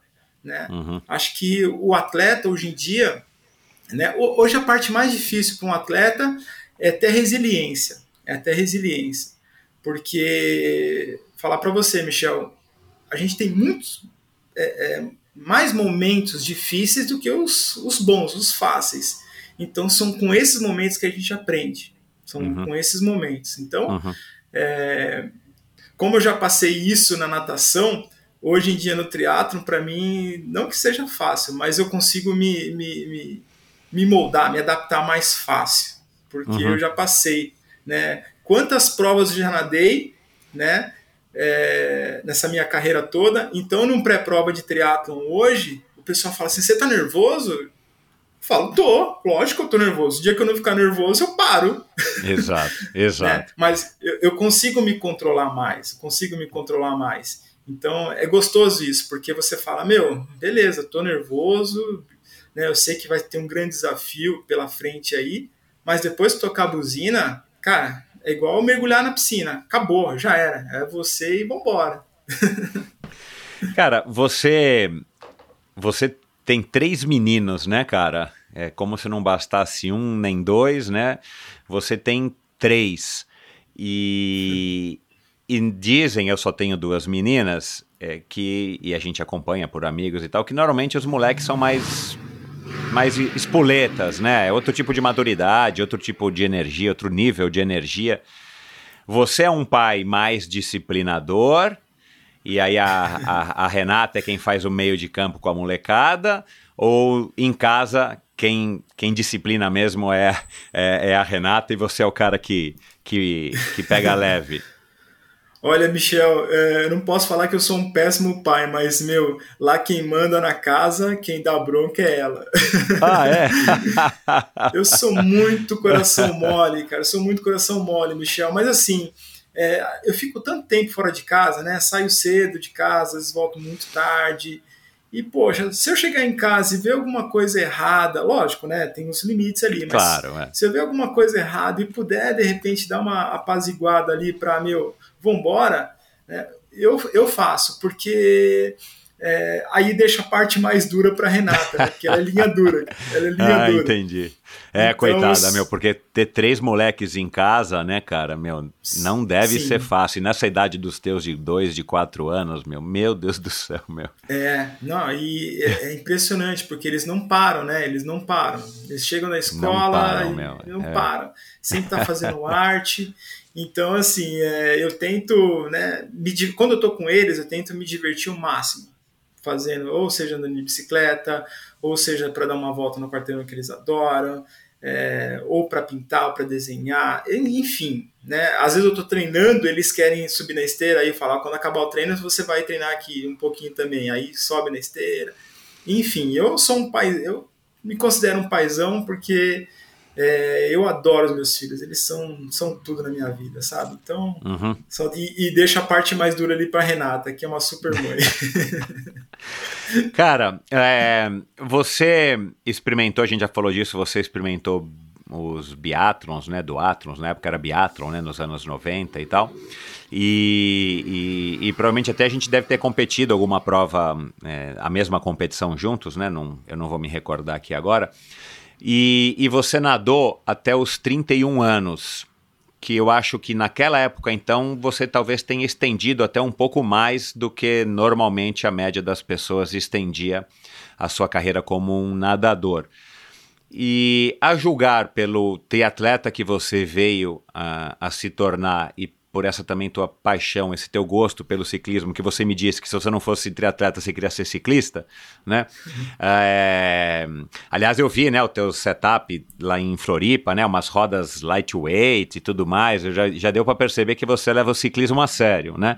Você não é um, um, um, um triatleta no, no, no, assim, no, no sentido é, tradicional da palavra, né, que a bike é uma das três modalidades. Você curte a bike, mas enfim... É, eu imagino que você já tenha pensado, alguém já tenha te perguntado, tipo, ah, se você tivesse ingressado no triatlon ou se você depois dos biatlons, dos duatlons, você tivesse engrenado na sequência e nos anos 90 tá é, começando a praticar triatlon é, que tipo de triatleta que você teria sido, né, em termos de resultado, ou se você teria tido sim alguma chance é, de ter se profissionalizado e tudo mais. Aí vem a, a, a minha pergunta aqui, mais uma provocação. É, você parou de treinar com o Mirko com 22? Isso, com 22 tá. anos. Aí depois você foi mudando de técnico. Isso. Assim, é... né, passou por um clube, passou por outro, ou você teve algum outro técnico que ficou com você aí por mais desses nove anos? Então, não, aí eu fiquei mais três anos né, na, na, na equipe da Unisanta, com o Márcio Latuf. Uhum. Aí uhum. depois fiquei mais dois anos com o Caio Graco. Então também uhum. tenho muita gratidão por esse cara. Excelente uhum. profissional também. E aí depois eu fiquei. Aí depois eu fui trabalhar em Suzano né, uhum. como técnico, mas também mantendo ali é, é, a minha parte como atleta. E aí uhum. fui para fechar minha carreira em São Caetano, né, que eu fiquei uhum. ali com o técnico Flávio, é, se eu não me engano, mais cinco anos, mais, não, minto, mais dois Uau. anos. Entendi. Aí eu, aí eu fechei minha carreira, aí eu fechei minha carreira. Quando você participou dessas provas de biathlon, você ainda estava com o Mirko ou você já estava com o Latuf, mais ou menos, você se recorda, nos anos 90? Foi, foi bem antes. Olha que interessante, Michel, até voltando no que você tinha comentado, né? É, em, eu tinha 15 para 16 anos quando eu, eu, tive a oportunidade de fazer alguns biatlons. Você vai lembrar é, Gato de Rua, SP Open, é, e na época é, foi 92, se eu não me engano. Faz tempo, hein? Meu Deus. 92, 93. Nessa época tava, era 30 biatlo. anos. Você vê, né? Como passa. E aí, nessa época, tinha o Miyashiro, tinha o Fred, Fred Monteiro, Fred Monteiro. tinha o Mansur, né? Que estavam, meu, detonando. E o, o Miyashiro e o Fred, eles eram nadadores. Né? Isso, né? Nadavam é. ali na, na, na, lá em Santos. E aí que eu fiz alguns biatos, eu cheguei a fazer, mas e cheguei disputando com os caras. Né? Teve prova aqui em São Paulo, né, que nadava na piscina e corria ali na rua, tá, não sei o que, a gente chegou, meu, bater no ombro. Eu, Miyashiro, o Mansur, né, o, Fred, o Fredinho também. Então, assim, eu tive algumas vivências, né? É, só que, Michel, aqui onde eu moro em São Bernardo, não tinha nem, nem um técnico, nem um, um lugar para você fazer o triatlo, conhecer o triatlo, o biatlo. Na época, a febre estava sendo lá em Santos. Então, ah, claro. putz, Aham. eu fiz porque eu vi um, um panfletinho lá e falava assim, ó, SP Open ah, dá, sei lá, não vou lembrar o valor agora, dava X Aham. de grana. Eu falei, ah, eu vou lá, cara, eu vou lá porque eu Mas lá. você corria já? Eu gostava de correr, eu tinha facilidade. Eu tinha Mas facilidade. não tinha corrida em nenhuma, tem, nenhuma parte, no, nenhum período do seu treino, nem na, na, na base? base. Ou... Na base. Ah, na tá. base, o Mirko dava muita corrida. Dava muita corrida. E eu gostava Uhum. de correr. Por quê? Eu, eu lembro que com 11 anos de idade, a gente corria todo mundo junto ali, né? Com os mais Uhum. velhos. E eu, Uhum. pequenininho, correndo com os mais velhos. E aí o Mirko falou, então vai, fica com os mais velhos. Eu não ficava com o meu grupo, eu ficava correndo com os maiores. E, Aham. cara, ficava dando canseira para os maiores. Então eu já sentia que eu tinha uma facilidade para correr. Tanto Uhum. que quando eu entrei ali, quando eu estava no, no colégio, eu cheguei a ser campeão dos Jogos Escolares em cima dos caras que já eram triatletas federados, com os moleques já Aham. eram federados. Então, assim, eu, eu sentia que eu corria bem. Aí eu já nadava legal, aí apareceu, apareceu as oportunidades de falar assim, não, vai fazer a prova lá que, meu, vai dar uma graninha. Então eu falava assim, beleza, então eu vou. Então foi, eu fiz isso por um tempo, assim, em 92, acho que é 95, eu fiz algumas provas. Só que Aham. aí chegou 95, eu falei, não, chega, é só natação. Entendi. É, e aí eu fiquei. Mas o Mirko, você chegou a conversar isso com o Mirko? Tipo, ah, Sim. será que eu vou? Será que eu continuo para ganhar uma graninha e eventualmente por conta dos teus resultados ou das promessas? Então, foi, foi, foi interessante porque, assim, ele nunca me podou, né? Mas também ele, ele não tinha base para falar assim, meu, vai pro triatlo, vai pro triatlo. Ele não, não- porque não tinha mais ninguém ali da região que falava assim, meu, Entendi. cuida desse moleque aqui, dá direção para esse moleque. Não tinha. Entendi, entendi. Então ele, ele, ele ficou mais na dele porque ele sabia que ali eu conseguiria né, ter um, um, um caminho ali. Uhum. Mas se tivesse algum centro, alguma coisa assim ali, eu acredito que ele ia falar assim, meu, vai pro tri. Dá uma chance, é, vai Dá uma experimentar. chance. Né, Então eu fiquei um período sem fazer, né? Eu fiquei de 92, acho que 95 fazendo algumas provas, bem. Aí quando eu fui para Unisanta, né, lá em Santos, eu acordava sempre quando tinha Troféu Brasil ou tinha Internacional, eu, eu ia lá para assistir. Uhum. Aí, quando foi em 2005, eu cheguei a fazer um, se eu não me engano, Marquinhos Fernandes estava começando a, a- a fazer os biatos, né? Porque acho que ele estava em São Carlos, eu não vou me recordar. E, e eu fiz essa prova, o Bruno Matheus também estava, e eu fiz essa prova. Se eu não me engano, acho que eu fiquei em terceiro ou quarto. Nadei com os caras, porque a gente nadava bem ali. Aí na corrida eles abriram de mim. Então, assim, eu sempre tive um pezinho ali no, no tri, mas nunca fui de corpo e alma para ele. Né? Uhum. Aí só depois que parei de nadar, né, tive minha carreira como técnico, e aí bati 96 quilos, e aí eu falei, meu, agora eu preciso fazer alguma coisa. Aí foi quando eu comecei a pedalar para entrar no tri, mas até então foi uma diversão, né, os biatlos. Você ficou tantos anos nadando e nadando nessa, né, primeiro, primeiros 10, 12, 13 anos nadando com essa disciplina do Mirko, é, conquistando títulos e tudo mais, depois você passou por todos esses clubes, esses treinadores que você mencionou. É, o que, que aconteceu na sua, né, na sua perspectiva hoje que você é, largou e, e se tornou um sedentário por 4, 5 anos, quando você era só técnico, assim? O que, que houve que você não, enfim, não, não resolveu continuar correndo, já que você tinha esse histórico de que gostava de correr, ou que fosse fazer uma academia ou qualquer outra atividade para se manter saudável e, claro, né, não ganhar tanto peso? Não, legal, excelente pergunta. Mas assim, Michel, eu quando, eu, quando eu fui nadador, o sonho de qualquer atleta é chegar numa Olimpíada. Exato. Eu tinha esse sonho. Uhum. Eu tinha esse sonho. Né? Então eu, eu fiz de tudo para que eu chegasse numa Olimpíada. Né? Cheguei a ser né, brasileiro, recorde sul-americano, ir para as etapas de Copa do Mundo, mas não cheguei a ser um atleta olímpico. Então eu falei assim: meu, eu não fui atleta olímpico, mas agora eu vou ser um técnico olímpico. Né? Então eu ah, falei: meu, entendi. eu vou ser técnico e vou ser um dos melhores que tem. E aí aconteceu, Michel. Assim que eu terminei minha carreira como atleta, né, que foi na época do, do, do CERC aqui em São Caetano, o que, que eu fiz? É, eu foquei em ser técnico de natação. Coloquei isso na minha cabeça. Aí o coordenador falou assim: Meu, ano que vem você vai pegar a equipe Petis ou infantil? Aí eu falei: Petis, porque minha cabeça. Eu vou construir a minha carreira como técnico, então eu vou pegar desde a base e vou subindo até chegar aos atletas, meu, de elite. Uhum. Né? Aí, aí comecei, petis infantil, infantil juvenil e fiquei um período. E nesse período, Michel, era só, né, eu trabalhava né, em academia e é, compunha renda sendo técnico de natação. Uhum. E fiquei nisso.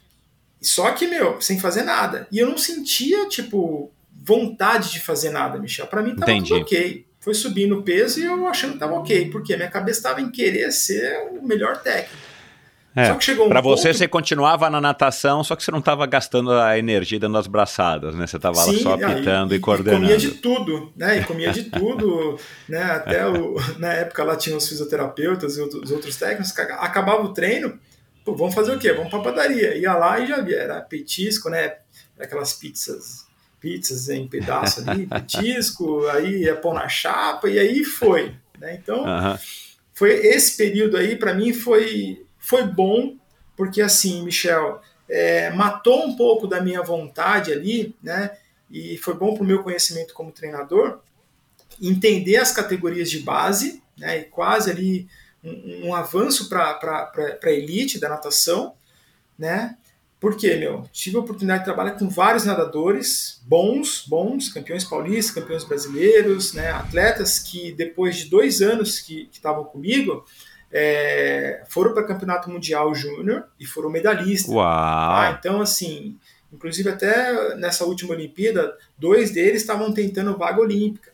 Então, assim, é, é, é, assim, é uma extensão daquilo que, pum, eu plantei.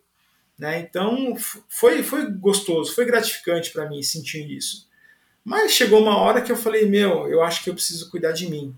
Né? E até em termos de, de financeiro mesmo, sabe? Financeiro. Fazendo, é. uma, fazendo uma, uma, projeção, eu falava assim: beleza, tá, vamos pegar os 10 melhores técnicos do Brasil. Vamos falar dos 10 melhores técnicos do Brasil. Tá.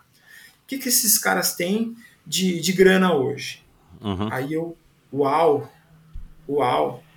Aí é. pegou, sabe, Michel? Eu falei, uhum. não, cara, eu não posso ir por esse caminho. Eu já vivia, peguei a minha carreira como nadador, né? Não consegui fazer tanta grana igual hoje em dia alguns atletas conseguem fazer.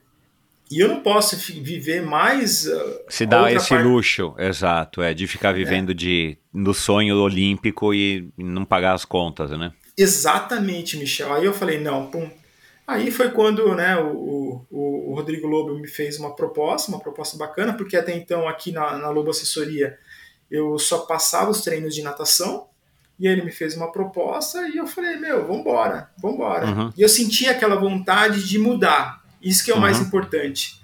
Né? Uhum. E eu acho que é isso que muitas pessoas, Michel, uh, têm que sentir. Você tem que fazer aquilo, cara, que você gosta, que você ama, que te dá prazer.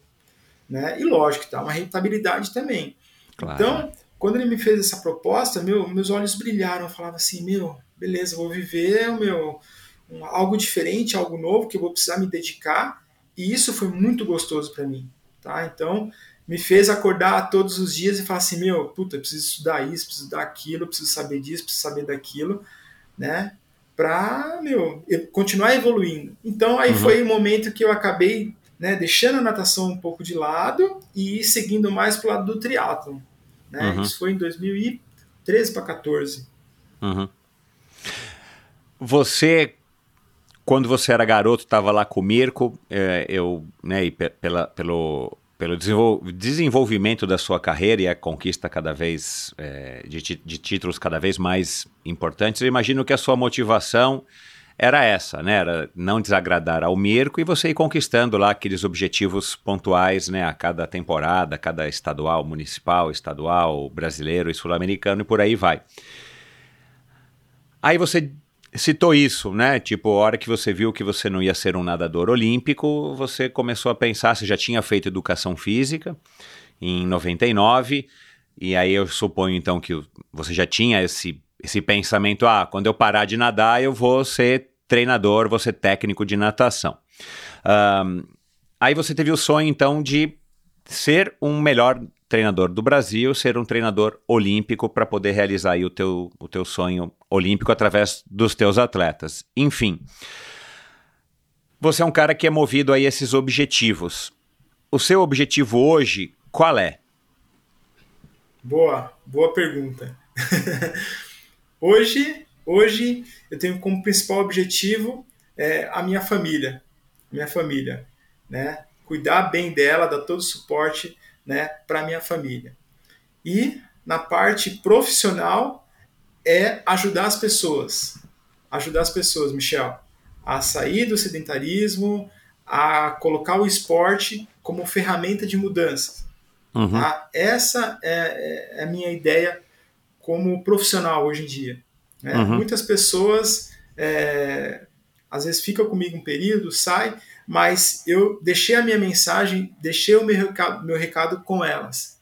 E isso para mim é, é, é muito importante. Então, fazer do meu trabalho algo muito bom para aquela pessoa que passou por mim. Então, essa é a minha, a minha ideia hoje profissional, né? Como profissional, uhum. que vai me satisfazer pessoalmente, uhum. profissionalmente.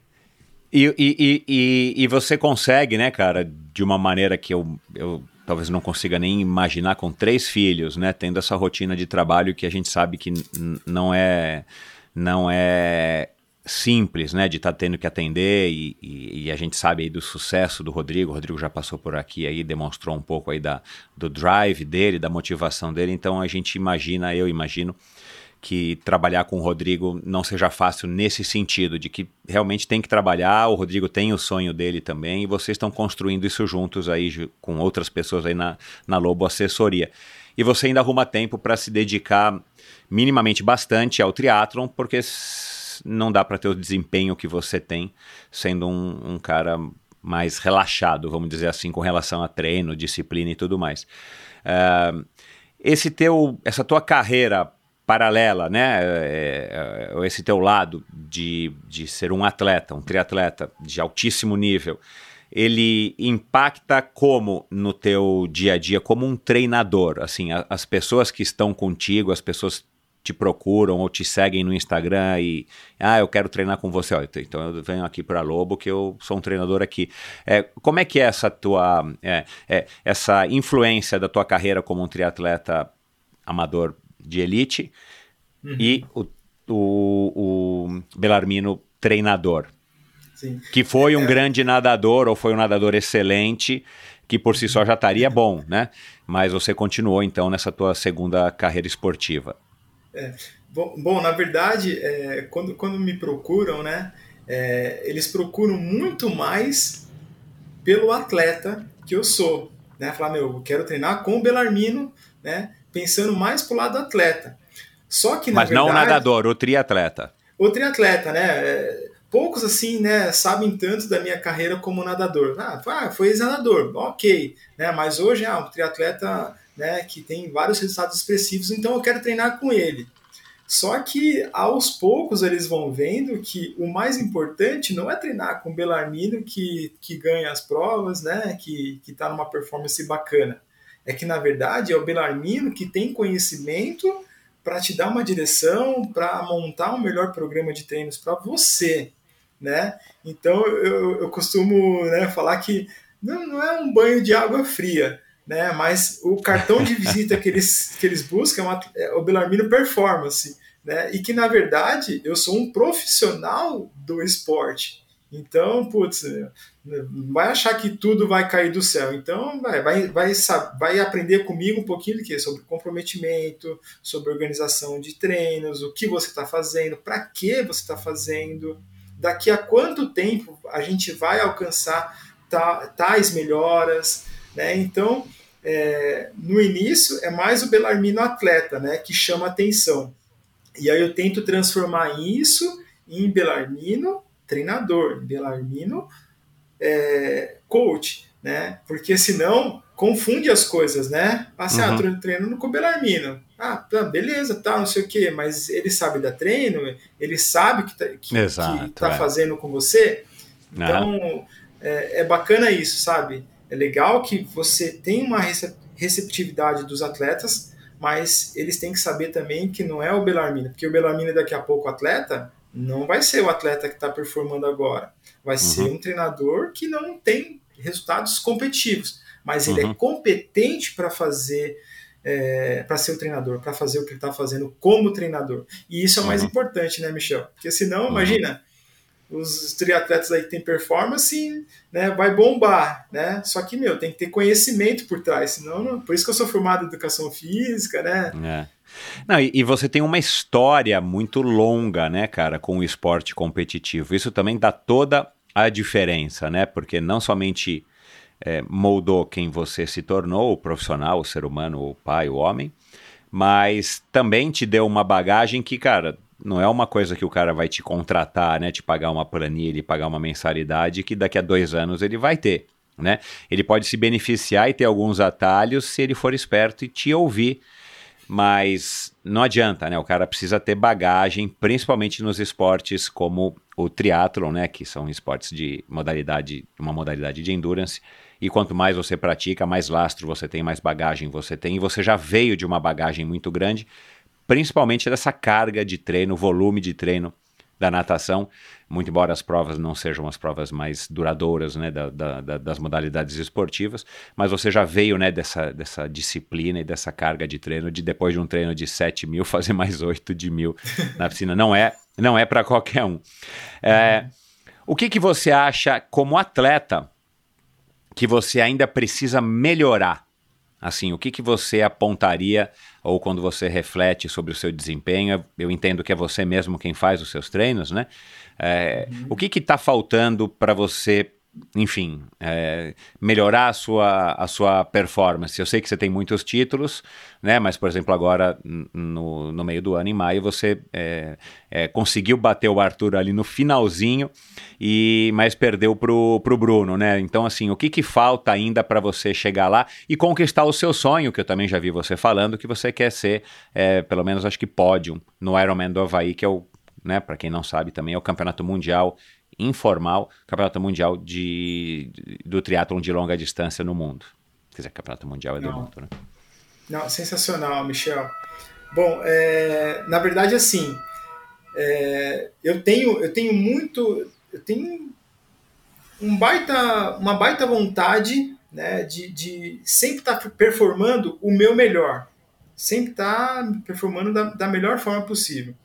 Como fui ex-nadador, então, quer queira que não, eu acabo menosprezando um pouquinho a natação. Então, uhum. eu deixo de treinar um pouquinho. Então, eu preciso só dar uma ajustada para eu conseguir estar no nível bom de natação, que eu sei que eu posso, e não precisa muito. É, a corrida ela vem melhorando, ela vem melhorando.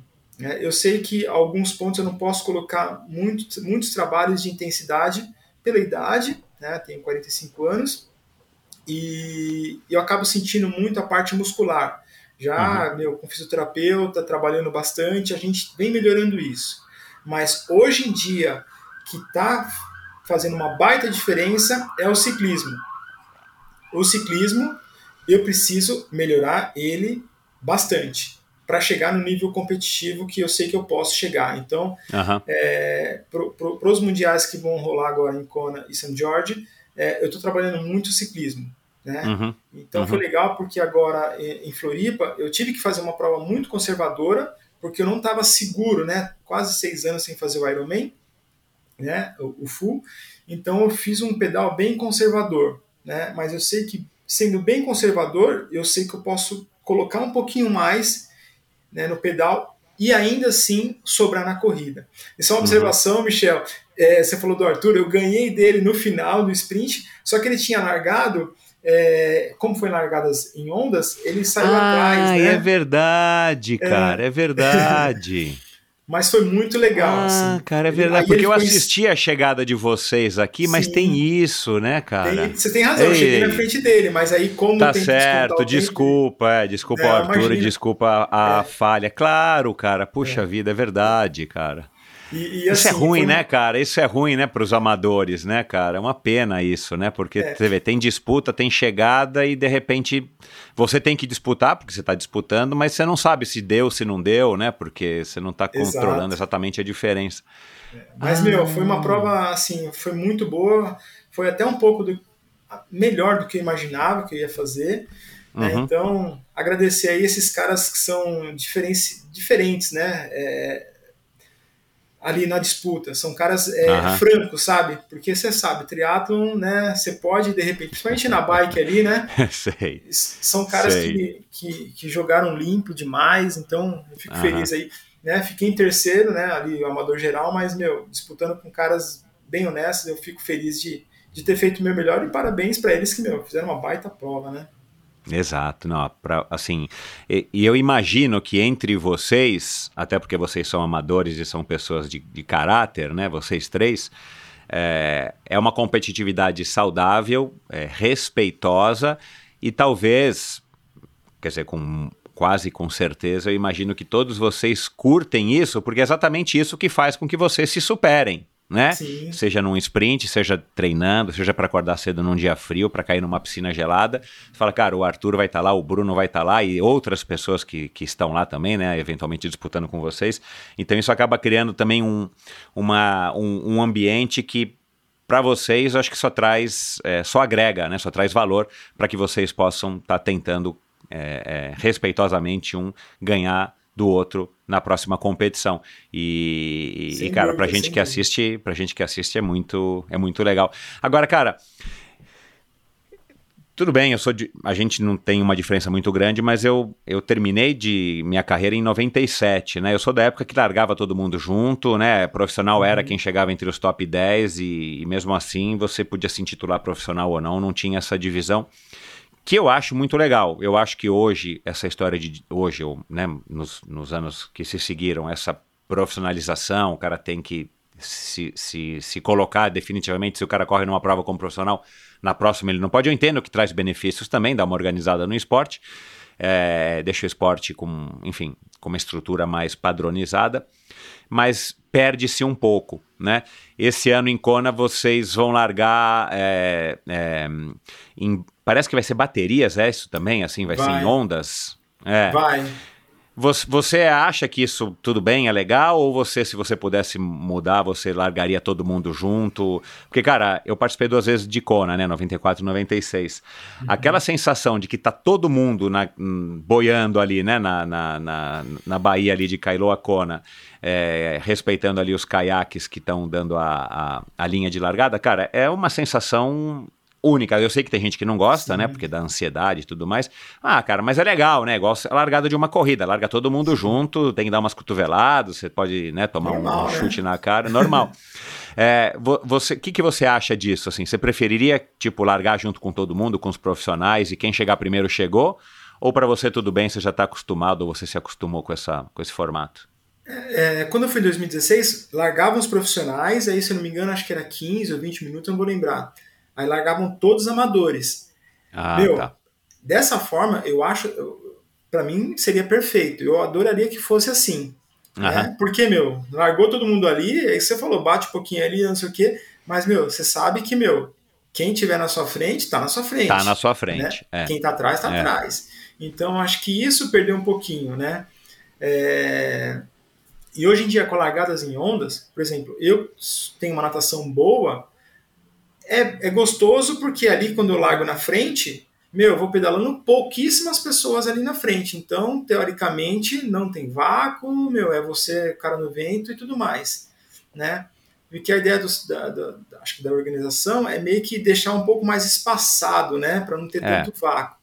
É, Mas é. a gente viu que às vezes não tem jeito, né? É, O miolo ali ainda tem muito vácuo. Então, para mim foi bom, foi bom, né?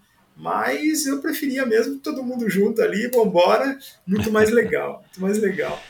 Cara, é, eu ouço, as eu, eu nado lá no Pinheiros, né? Quando eu nado, eu nado no Pinheiros. E, e eu ouço de vez em quando o pessoal lá no, no vestiário, né? Depois de provas e tal, falando, ah, porque diz que fulano não sei o quê, não, porque teve muito vácuo, porque viu, tinha um pelotão lá, tinha um pelotão aqui. E eu fico um pouco, assim, talvez frustrado, desiludido, porque na minha época, cara, essa era a discussão.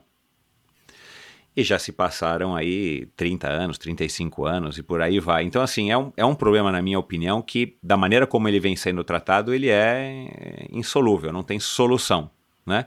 Uhum. A gente não vai ter um, um, A não ser que criem alguma tecnologia envolvendo aí, né, é, GPS, rastreador, sei lá, sensores que possam detectar se o cara tá ou não no vácuo e tudo mais. O que eu até já li alguma coisa nesse sentido, eu não sei se era verdade ou não, não sei se era uma é, então, eu também, que... eu também li, Michel, parece que eles estão, né, testando ainda, né? Isso, é. Esses aparelhos é. aí para ver se. Tipo o sensor de ré do carro, né? Que sabe que você está se aproximando da parede, Exato. o sensor apitaria se, se tem alguém se aproximando ou se você está se aproximando. Isso poderia ser monitorado por uma central tecnológica, não sei aonde. Mas enfim. É,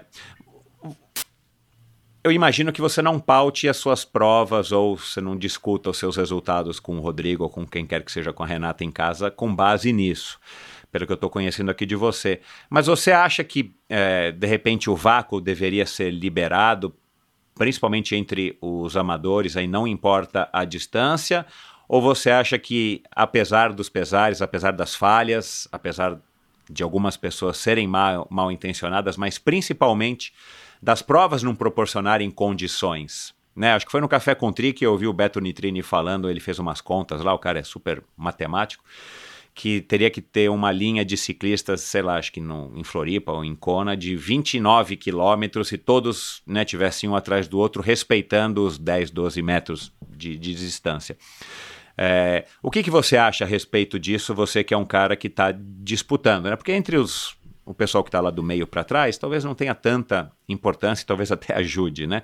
Mas Sim. pouco importa se o cara fez o Ironman dele chegou em 50 ou 51 primeiro. Mas para vocês que estão disputando, isso conta um pouco, né? Ou conta mais. O que, que você acha a respeito disso? Qual que você acha que seria o procedimento ou a solução, um paliativo melhor do que o, o que é hoje, né? De dizer que tem a regra, mas a regra é difícil de impor, de, de fazê-la ser cumprida. Ah, Michel, uh, eu acho que se, se, se virar a prova com vácuo, cara, nossa, vai ser dureza, cara. Acho que vai ser, acho que vai ser pior. Pior. Porque, cara, vai beneficiar muito aqueles que têm um pedal teoricamente bem abaixo, né? Porque ele vai conseguir ficar ali na roda, não vai puxar, vai ficar na roda e aí, cara, vai sair com, sei lá, 30, 40% menos, é, mais de energia, né? Vai ter poupado 30, 40% ali, ficando no vácuo. Então, acho que seria muito, acho que muita diferença, né? Então, eu, eu acho que teria que continuar assim, ou se não, de repente, o sensorzinho aí para monitorar Melhorar. isso aí. Mas uhum. acho que deixar uma prova é, de longa distância é, com vácuo, acho que vai perder muita característica. Uhum. Então, eu, eu particularmente, eu preferia, de repente, deixar assim e, se possível, colocar um sensorzinho para melhor, tá melhorar, né? Então, é. É, eu, eu, eu sou da seguinte opinião, eu acho que o triatlon com vácuo, não importa a modalidade, né, a, a modalidade olímpica, eu acho que ele, ele foi mais ou menos descaracterizado, né? Eu acho que, na minha opinião, acho que eu já disse isso aqui algumas vezes, eu acho, eu acho que foi necessário para os Jogos Olímpicos, sem dúvida nenhuma, e os Jogos Olímpicos trouxeram benefícios gigantescos para o esporte, uhum. de uma maneira geral, e não, e não tirou o brilho né, de um Ironman, já visto né, que triatlon hoje ainda é sinônimo de Ironman, mas, infelizmente, mas é, eu acho que deveria ter se chamado, sei lá, triatlon moderno, né, ou triatlon mesmo um triatlon olímpico e, e, e, todas as outras provas poderiam ser sem vácuo e, e se continuar se chamando triatlon, né? Aquele triatlon de Olimpíada para mim é uma prova completamente diferente é, do que um triatlon como eu, eu estou acostumado. Mas enfim, a você é um cara que viu o que no triatlon para ter curtido tanto?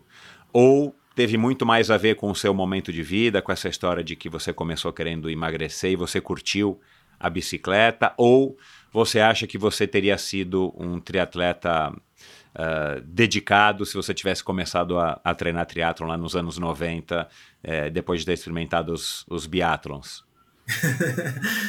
Ai, ai, ai. Essa, essa é uma pergunta que até é uma observação, né? Que até meu pai, né? Que ele é, ele é bem, né? Ali, né? Ogro, né? Não tem tanto conhecimento. Ele fala: meu filho, eu falei para você, eu falei para você que você tinha que ter ido para o. Esse é um esporte, não é ter ficado na natação, né?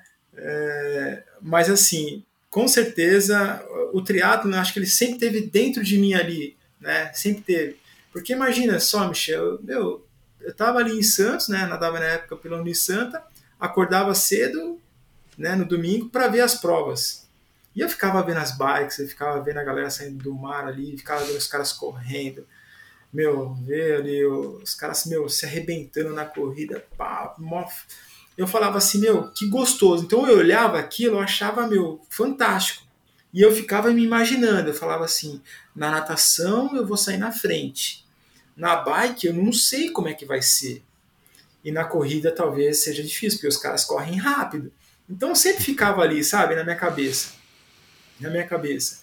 E aí quando eu comecei a treinar né, o triatlon, eu não queria ver nem planilha, Michel. Eu não queria nem ver planilha, porque assim, eu já nadava, comecei, né, retomei a natação, o pedal, fui com um grupo ali e consegui sentir como é que era o pedal, e a corrida, né, meu, foi saindo naturalmente. Então, quando eu fiz a, primeira, a minha primeira prova, que foi lá em Santos, no Guarujá, acabou a prova, eu falei assim, meu, é isso que eu quero fazer, cara. É isso que eu quero fazer. Que legal. Então foi ali que eu decidi. Eu falei, meu, eu quero fazer isso. Eu quero fazer, porque eu me senti tão bem e eu falei assim, eu posso melhorar muito mais que isso, né?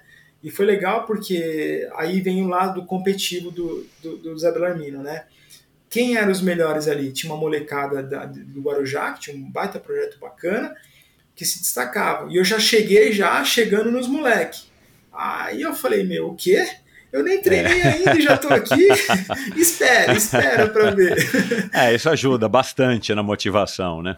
É. Aí então isso foi o ali ó, o start ali para eu falar assim, não, beleza, agora vamos treinar um pouco mais sério. E aí foi, cara, aí foi. Aí depois teve uhum. o Troféu Brasil, que eu já cheguei ali bem próximo do, dos caras, tal. Então foi então resumindo foi aquele sentimento de fazer um triatlo sempre teve em mim né mas ele só veio meu, na hora que de repente foi para ser mesmo né depois de ter claro. natação de ter tentado ali uma carreira como treinador se possível até nível olímpico mas não deu e aí o triatlo apareceu né no momento da minha vida meu maravilhoso então eu tive a oportunidade rara né de fazer duas duas modalidades né, em alto nível, vai como amador. Alto nível, então, é exatamente.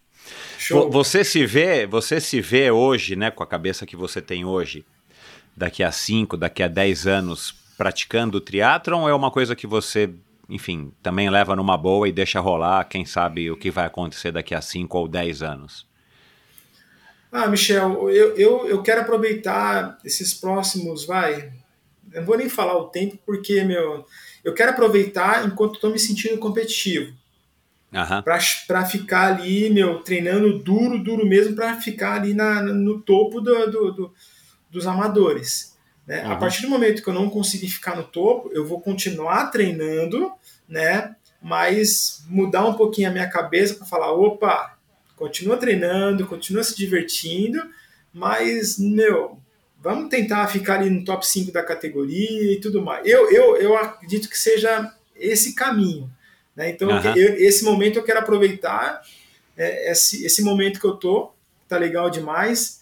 Né? É um desafio para mim é, ter a idade que eu tenho, competindo com a molecada, então isso me motiva. Então eu quero ser aquele, aquele tiozão que os caras falam, meu, caramba, meu, já vem esse tiozão aí dá trabalho. Então, ah. enquanto eu ficar escutando isso, eu vou gostar, porque é sinal que eu tô no nível competitivo ainda. então eu quero aproveitar. Claro, claro. E o legal é que o triatlon proporciona isso, né? Assim, porque é, queira ou não queira, temos destaques nas faixas etárias, né? Você pode ser campeão da sua faixa etária depois dos 50, depois dos 55 e por aí vai. Como a gente já teve, inclusive aqui, você conhece o Roberto Azevedo, que foi campeão, campeão mundial lá em Kona. E acho que com 60 e poucos anos, né? não me recordo agora qual foi a idade exatamente que ele foi uhum. campeão lá.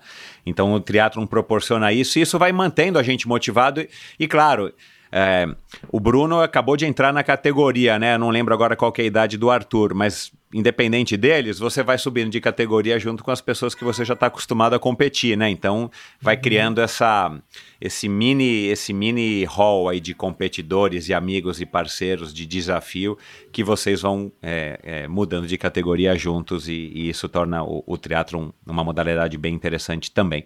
É sim, por isso. É, cara, a tua parceria com o Rodrigo dá para ver nos posts dele, principalmente, alguns seus, né? Ele que é um cara super ativo nas redes sociais, é uma parceria que deu certo. Não somente profissional, mas principalmente onde vocês se, se ajudam é, na questão dos treinos, né, dos treinos para vocês mesmos, né, não preparando o treino dos outros. É, uhum. Como é que é também essa relação e como é que vocês, é, é, é qual é a troca que vocês têm, né? Eu já falei disso aqui agora no, no meio da conversa, que toda relação para que dê certo tem que ter uma troca, tem que ser alguma coisa que uhum. seja equilibrado para os dois, né? Não pode ser uma coisa que penda para um dos lados, senão em algum momento o negócio dá errado. Vocês já estão aí há seis anos juntos, ele foi um grande incentivador teu no teatro e imagino que ele tenha um papel bem importante, ou tenha tido um papel bem importante, principalmente no começo, para que você se situasse na modalidade, já que você não veio a passeio para o triatlon, né? Uhum. É, como é que é? Qual é a troca? Como é que é essa relação com o, com o Rodrigo? Cara, na verdade o Rodrigo também é uma pessoa que eu sou muito grato, porque assim, eu tenho. Você tem que admirar a pessoa que está tá por perto de você, né? Seja sua esposa, seja seus filhos, seja os seus amigos, as pessoas próximas, você tem que ter uma admiração, porque elas sempre vão estar tá te dando alguma coisa, né, ou te apresentando algo que você de repente precisa e não está enxergando. Então o Rodrigo, é, não só o lado atleta, né, que ele me ensinou muito, mas também como lado de, de empreendedor. É um cara que, meu, trabalha muito, trabalha muito, muito organizado, né, muito determinado, né? Então ele me ensinou muito, muito. Então na parte de, de como atleta, né, no começo lá, é, era, era, era difícil para correr com ele. Era muito, ainda é, né? Ainda é. Eu, eu, eu Ô Zé, só um minutinho. Qual que é a tua altura? Você não é um cara pequeno, né? Além de você não ser um cara esguio como o Rodrigo, você não é um cara baixo. 178, Michel. Ah, bom. Também não é um cara enorme. Achei que você pudesse ter mais de 1,80, não sei porquê. Não, não. É uma estatura mediana, né? Nadador de peito e medley, né? É essa estatura média. Hoje em dia tá um ah. pouco mais alto, né? Mas... Então... Então, assim, no começo, Michel, é, foi o cara que mostrou o caminho das pedras ali, sabe? Né? Eu tinha facilidade para nadar, então é, ajudava um pouquinho na natação. Na parte do ciclismo, ele tinha muita técnica, né? E eu tinha, eu tinha força, eu tinha resistência, então ele foi me ajudando, né? E na parte da corrida nem se fala, né? Eu sofria demais. No começo lá, eu começava a correr 4,20, botando a língua para fora, e ele falava, eu falava, e aí, tá bom? Ele falava, vamos lá, vamos lá, vamos indo. Eu falava, quanto tá? Ele falava assim, ah, tá 4,20, mas vamos embora. Então ele foi me, me, me moldando, né? E, e eu fui assimilando isso. Então, como atleta, foi bacana porque meu, foi intensivão. E na época, né, Michel, a gente, né, é, era, a gente só namorava, né, então era super tranquilo. Então a gente não tinha família, não tinha filho, não tinha nada. Então a gente conseguia pegar um domingão aí, de, sei lá, fazer uma Rio Santos e, meu, ficar o dia inteiro pedalando lá e já Época era. Época né? boa, né, cara? não tem que dar satisfação. Então era bom demais, né? Então foi um período legal, né? Aí depois mudou, né? Aí família, filhas, a gente sabe que acaba a gente não conseguiu treinar tanto tempo mais junto. Mas assim, sempre quando rola a gente é, lembra de alguns treinos que a gente fez que meu, foram demais, inesquecíveis, né? E a gente hoje em dia fica com mais vontade de treinar junto, meu, porque é a rotina, né? Uhum. E, e o outro lado que eu comentei, um lado como, como empreendedor, né? É, o cara é, é incrível, né? É um cara fora da curva, trabalha muito, trabalha muito, muito dedicado. Então, estou aprendendo, estou aprendendo bastante com ele, só tenho que também agradecer, Michel, porque o cara é, é demais. E irmãozão, né? É aquele cara que você chega no escritório, ele olha para você, e aí, ele chama de multicampeão, né? Multicampeão. E aí, multicampeão, tudo bem? E aí fica me zoando, fica zoando as, as coisas que eu faço, né? De, de comida, enfim. Mas é um cara que tem uma sensibilidade muito grande. Ele olha uhum. para você e ele fala: Meu, esse cara tá com alguma coisa para falar, aconteceu isso. Ele tem muita sensibilidade. E é um cara que é parceiro, né? É, uhum. Foge da, da, das quatro linhas. Então a gente tem uma, uma cumplicidade muito grande fora, né? Em todos os âmbitos. É um lado amigo mesmo, parceiro. Então é bom demais isso, bom demais. Cara, sabendo, para terminar, sabendo todos os benefícios e as transformações que você sofreu através da sua experiência com o esporte, como é que você está vendo isso na sua função como pai? E além de ser uma referência pessoal, você também vai ser, e já é, né, uma referência esportiva, né? Teus filhos te veem ali competindo, tem os troféus, tem as medalhas e tal. Uh, como é que que você pretende lidar com isso ou qual o recado que você poderia dar para eles, né? Se eles vão, vão ouvir esse episódio aqui daqui a 5, daqui a 10 anos, né? Qual é o recado que você daria aí para eles é, é, nesse aspecto aí da relação deles com o esporte? Olha, Michel, é... eles estão com quatro anos, né? Então agora eles já começam a entender um pouco mais, né? É, mas eu quero que eu, eu quero deixar, cara, eu quero que eles lá na frente é, eles sintam orgulho, sabe? Eles sintam orgulho de mim, né?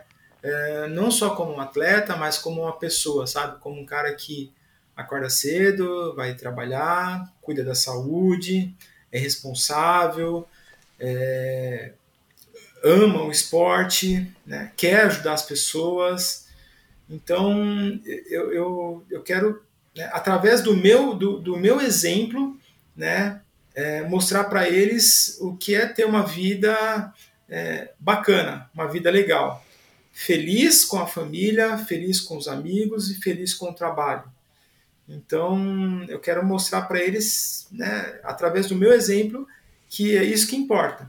É você ter amigos, né, você ter uma família legal, bem estruturada, né? Você tem uma, uma profissão, você tem uma atividade que você ama fazer, que você vai acordar todos os dias, meu, seja com sono, cansado, mas você vai falar, meu, que legal, vou, meu, vou fazer isso porque eu gosto, né? Então, acho que é isso. Até é bacana você falar isso porque o Murilo, né, que é um dos gêmeos, fala assim, eu chego do treino ele fala assim, ó, oh, papai campeão, oh, papai campeão. E é, é legal escutar, sabe? Mas também saber que, meu, papai ser campeão, papai tem que acordar cedo, papai tem que ir na esteira, papai chega tarde, né? Então, é, os dois lados, né? O lado que tem que se dedicar, tem que se esforçar, né? E quando a recompensa chegar, ser grato porque você não conquista nada sozinho. Sempre tem as pessoas em volta ali para dar todo o suporte, todo o apoio, né?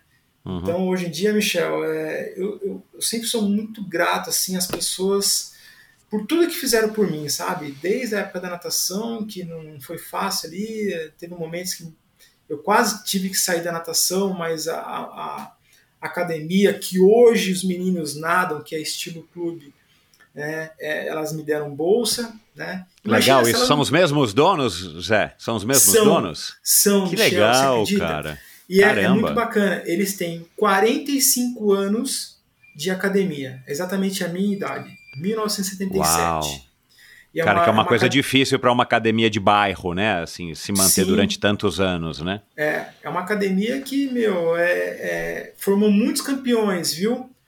Meu, o Mirko, né, trabalhou lá, o Fernando Vanzella, é, o Arthur Obieri, que é um técnico até inclusive da, da equipe norte-americana feminina também é, veio de lá. É, muitos nadadores, muitos, Michel, muitos mesmo. Então, assim, é, olhando para trás, é, é, gratidão, né? Porque imagina se eu não tivesse, se eles falassem, ah, não tem condições de pagar, então pá, tá bom, para. Cara, o que, que seria do Zé Belarmino? Eu não teria tido, meu, eu não sabia, eu não, eu não sei o que eu seria. Porque a natação, ela foi me levando para um caminho, cara, né? Um caminho sem volta, mas um caminho bom, né? Exato, é que bom, né? um caminho bom. Então, cara, é isso, cara. Então, as pessoas, elas estão que estão perto de você, elas vão te ajudar a crescer, a evoluir. E a gente, a gente tem que ser esperto para esperto no bom sentido, né? Para aproveitar as oportunidades, os conselhos fazer a filtragem meu, e crescer, evoluir. Porque lá na frente, pessoas como o Mirko aí que você comentou, como o Igor de Souza, que também é, me ajudou também lá atrás, né? Que foi teu patrocinador por um bom tempo, né? Isso, é. Trabalhei ali na academia dele ali, logo que eu me formei, né? Então, assim, se eu fosse falar, Michel, são tantas pessoas, cara, que demais, demais, demais. Por exemplo, né, hoje tô indo, né, segundo semestre aí tem Kona, né? O, o Alexandre Birman, cara, dispensa comentários, né? Imagina um CEO da magnitude dele, né? Eu tô tendo a oportunidade de trabalhar com ele, vivenciar ali todos os dias e, meu, uma baita força. Aliás, ele operou o ombro, né, agora, recentemente, né? Sim, sim, operou uhum. recentemente. E assim, tá motivadaço, impressionante. Falei, meu. Impressionante, cara. cara. Meu, tá, tá com o ombro lá, vamos pedalar, vamos treinar, vamos treinar, mas eu vou nadar. Aí ele pega, eu falo, não, ainda não, porque não deu tempo ainda. Aí ele aparece na piscina lá, com o braço quebrado, é, com o ombro, né, recém-operado. Para nadar com um braço só.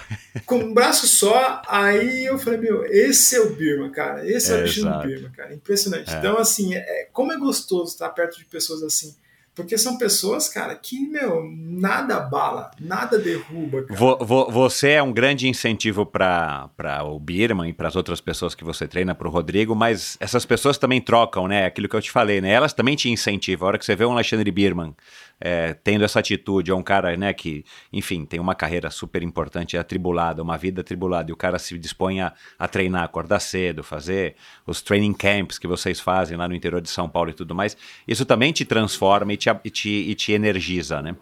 Demais, demais. Meu, é, é, isso, isso é gostoso demais, porque é, nunca um dia é igual ao outro. Nunca um dia é uhum. é igual ao outro. Sempre você uhum. vai aprender. Sempre uhum. você vai ter essa troca. Então, quando você volta para casa, você fala: Meu, hoje eu aprendi demais, cara, demais. É, então, legal, amanhã você quer acordar de novo e você vai querer aprender mais ainda. Então, uhum. é, cara, você fica, sabe, sempre, meu, querendo mais, querendo mais, porque isso é, é gostoso, te faz bem, satisfaz, uhum. sabe? Então, é, é uhum. sensacional.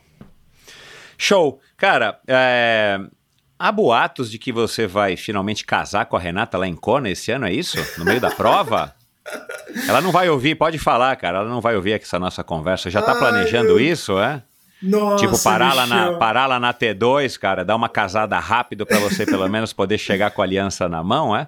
Ai, meu Deus do céu. Nossa, a, a nossa vida, a nossa vida, assim, é, você vê, né, Michel? Eu vou falar rapid, rapidamente, assim, mas. O negócio tá ficando sério, né? Três filhos, já tem seis anos de relacionamento, então já tá na hora de casar. Não tem. E, e assim, né? Como a gente começou ali meio que muito rápido, né? O negócio, né? Então. É, Icona seria um lugar legal, né? Só para o pessoal entender, né? Eu e a Renata, é, nós nos conhecemos, nós somos vizinhos, né? De porta, né? Praticamente, né? Nossos pais moram um de frente para o outro. E como eu fui nadador e saí de casa, né, muito tempo, é, e a gente tem uma diferença de idade. Então, assim, quando eu voltei para morar com a minha mãe, ela. Aí tinha só a irmã dela, a Camila. Aí eu falava, mãe, tem uma outra amiga da Camila ali na frente, né? Ela é bonita, né? Época eu tava solteiro, tá? é bonita, né? É. É a Renata. Eu falei, mas Renata? Renata, meu filho, tal, não sei o quê. Eu falei, nossa. Resumindo, Michel, depois acho que uns dois, três meses a gente se conheceu. Né? Eu tinha ganho, ganho Fortaleza, né, o Iron, e já tinha classificado para a Kona 2017. Uhum. E aí, meu, a gente se conheceu. Quando chegou ali é, fevereiro, março, ela engravidou. A gente se conheceu, engravidou rapidamente. Cara, resumindo, não fui nem para Kona no final do ano, em 2017, porque ela ficou grávida e eu falei assim, acho que dá para ir, porque a previsão para Gêmeos é dia 9, 9 de novembro. Eu vou para Kona no dia, era dia 14 esse ano que foi. É, é, dia 14, dá tempo, eu volto, meu, beleza. Só que a barriga dela Não. começou a crescer, crescer, crescer. Quando chegou em junho, eu falei, saber de uma coisa, nem vou. E foi a melhor Exato. coisa, viu, Michel? Então. Porque eles nasceram no dia 11 de outubro, dia 14 Olha, de outubro, cara. eu estava em casa, no sofá, com os dois no colo. Então, meu, sensacional. Então, ó, Kona seria sensacional, já pensou? então, cara, então, e, e, e, você acabou criando sem querer um problema, né? Porque o Ironman é sempre nesse comecinho, né? Na primeira lua cheia do, do mês de outubro, né? Uhum. E muitas vezes deve conflitar com o aniversário dos gêmeos, né? Então você vai ter uma questão aí para resolver. Ou você vai ter que financiar a ida de todo mundo para passar o, o, aniversário deles lá, ah, é. ou Não, você vai ficar numa saia antes. justa. Faz aniversário antes e aí depois... Porque não dá, porque é muito pesado. Zé, cara, muito obrigado, adorei a nossa conversa, parabéns aí por essa história, por essa trajetória, pela pessoa que você é, que você se tornou. É, obrigado mais uma vez ao Mirko aí pela colaboração. Cara, e boa sorte aí nessa, nessa, nesse segundo semestre, nos teus treinos, nos teus objetivos e, claro, né, lá em Kona, né, para grande satisfação de quem vai estar tá aqui torcendo e assistindo via internet. Tomara que você faça a prova da sua vida e que dali em diante você também continue conquistando tudo que você está buscando com o triatlon. Ô, Michel, eu que agradeço essa entrevista maravilhosa. É, eu estava esperando muito ansioso, porque só pessoas incríveis passaram aqui. Então, estou muito satisfeito e, meu, honrado mesmo de estar tá podendo falar um pouquinho da minha vida é, e só agradecer mesmo. Obrigadão mesmo, de coração. Legal, cara. Um abraço e bons treinos para você. Saúde. Valeu. E é isso, muito obrigado pela sua audiência. Espero que você tenha curtido. Eu falei no começo do episódio que foi uma conversa, que seria uma conversa fantástica, e de fato foi. Eu não me surpreendi porque tudo que eu já ouvia, já havia ouvido a respeito do Belarmino, o próprio Rodrigo, o Birman e outras pessoas que já passaram por aqui é, falaram muito bem do Belarmino e sabia que ia dar essa conversa interessante. Então espero que vocês tenham curtido. Já passaram por aqui eh, Antônio Mansur Filho, o, o, o Rodrigo Lobo, o Alexandre Birman, o Igor de Souza, que né, foi um super nadador e é um coach, é um, um, cara muito bacana e muito bem visto no universo do ciclismo, diretor de marketing da Espido. Em breve, como eu disse aqui no, no começo do episódio, Miyashiro vai estar aqui daqui a umas duas, três semanas, então se ligue no endorfinabr.com, meu site. Lá você encontra links para o meu perfil no Instagram, para o meu canal no YouTube, onde você pode assistir a essa conversa aqui com o, o Belarmino também. E lá também no meu canal, no meu site, perdão, no meu site você é, fica sabendo como é que você faz para participar ativamente, apoiando o Endorfina, né? E a sua ajuda financeira com uma contribuição mensal é importantíssima. É, você fica sabendo como é que você faz para levar o Endorfina ao vivo para sua empresa, para sua escola, para o seu trabalho, enfim, para onde você quiser. É, no Brasil inteiro, então, é um lançamento aí que eu fiz agora no quinto aniversário em junho. E essa ideia que, que me foi dada aí por um ouvinte muito bacana, um parceiro aí de muitos anos, é, de estar tá levando o Endorfina ao vivo aí para é, quem quiser. E, um, e você ouve, claro, todos os episódios do Endorfina. Lá agora você consegue é, selecionar o, o seu convidado ou se você já ouviu muitos e quer ouvir mais, você pode selecionar até por modalidade, né? Para os praticantes de triatlon, de ciclismo, de natação, de corrida, de outras modalidades, enfim. Então fica um pouco mais legal, um pouco mais fácil de navegar no endorfinabr.com. E no EndorfinaBR, meu perfil no Instagram é o melhor lugar para você ficar por dentro de, dos próximos episódios, quem são os convidados, fotos interessantes e divertidas e históricas de cada um dos convidados. Então siga lá e entre em contato comigo, mande um direct, diga o que você está achando, faça sua crítica, sugestão, sua participação é sempre muito bem-vinda. Muito obrigado pela sua audiência e até o próximo episódio do Endorfina com mais uma história é, incrível, com mais um convidado fantástico, né? E como eu digo sempre na abertura dos episódios, afinal de contas, quem é que não gosta de uma boa história? É isso, pessoal. Valeu e até a próxima. Tchau. Bom, agora que você terminou de ouvir essa história inspiradora, eu imagino ou gostaria que você já começasse a pensar em quando que vai ser o seu próximo treino ou quando que você vai começar a realizar alguma atividade física. Então esse recado é para você. Você sabe que agora já é possível doar os quilômetros, sim, os quilômetros dos seus treinos ou competições? Através do aplicativo KM Solidário, você pode doar os quilômetros da sua corrida, caminhada, pedalada ou sua natação, ajudando a impactar e transformar a vida de milhares de pessoas. Baixe gratuitamente o aplicativo, realize a sua atividade física e escolha uma das 14 instituições para doar os seus quilômetros. Além de doar os quilômetros, você pode também contribuir fazendo uma doação financeira através do site kmsolidario.com.br. Siga arroba kmsolidárioapp no Instagram. KM Solidário, uma forma inovadora de combater o sedentarismo e ajudar a quem mais precisa. Esse episódio foi um oferecimento da Sigma. A Sigma Sport representa a tecnologia alemã em seu mais alto nível, combinando design inovador com engenharia de precisão. Todos os produtos são testados em laboratórios internos para suportar as condições mais adversas, garantindo um excelente padrão de qualidade em toda a linha de produtos. A Sigma trabalha com iluminação, ferramentas de bolso, ciclocomputadores com e sem GPS e também com relógios com monitor cardíaco com e sem GPS. E eu quero falar aqui do ROX 11.1 EVO Evo de Evolution, que é um novo modelo de GPS da Sigma que eu estou usando aí já faz um pouquinho mais de seis meses. É um GPS com a melhor relação custo-benefício do mercado hoje. Um produto com alta qualidade e confiabilidade que se destaca pela configuração descomplicada, rápida e simples através do app Sigma Ride. E isso eu tenho que pontuar aqui para vocês. É o primeiro GPS que eu uso. Eu sou um cara old school, né? Como disse aqui o meu convidado da semana passada, o Cícero. Eu sou um convidado aí das antigas.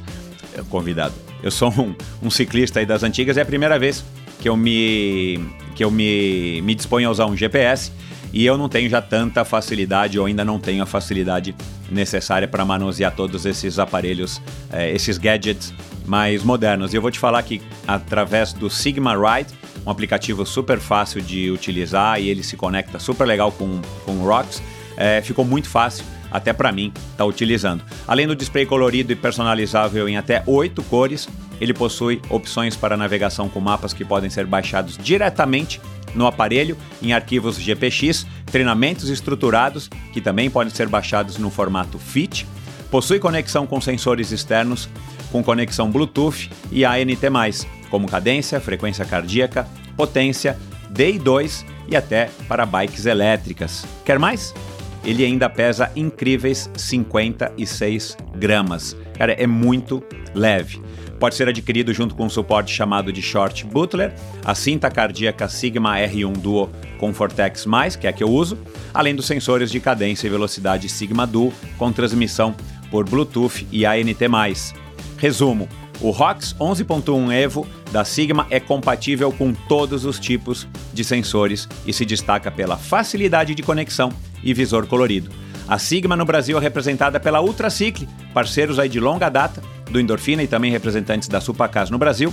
Visite ultracicle.com.br para conhecer toda a linha de produtos da Sigma disponíveis aqui no mercado brasileiro e siga Ultracicle no Instagram para ficar por dentro aí também de todas as novidades. Obrigado por ouvir esse episódio do Endorfina. Acesse o endorfinabr.com Vá no post do episódio de hoje para conhecer um pouco mais sobre o meu convidado e alguns assuntos abordados em nossa conversa. Lá você ainda encontra todos os episódios do Endorfina. Siga o Endorfina BR no Instagram e confira imagens inéditas e inusitadas dos meus convidados.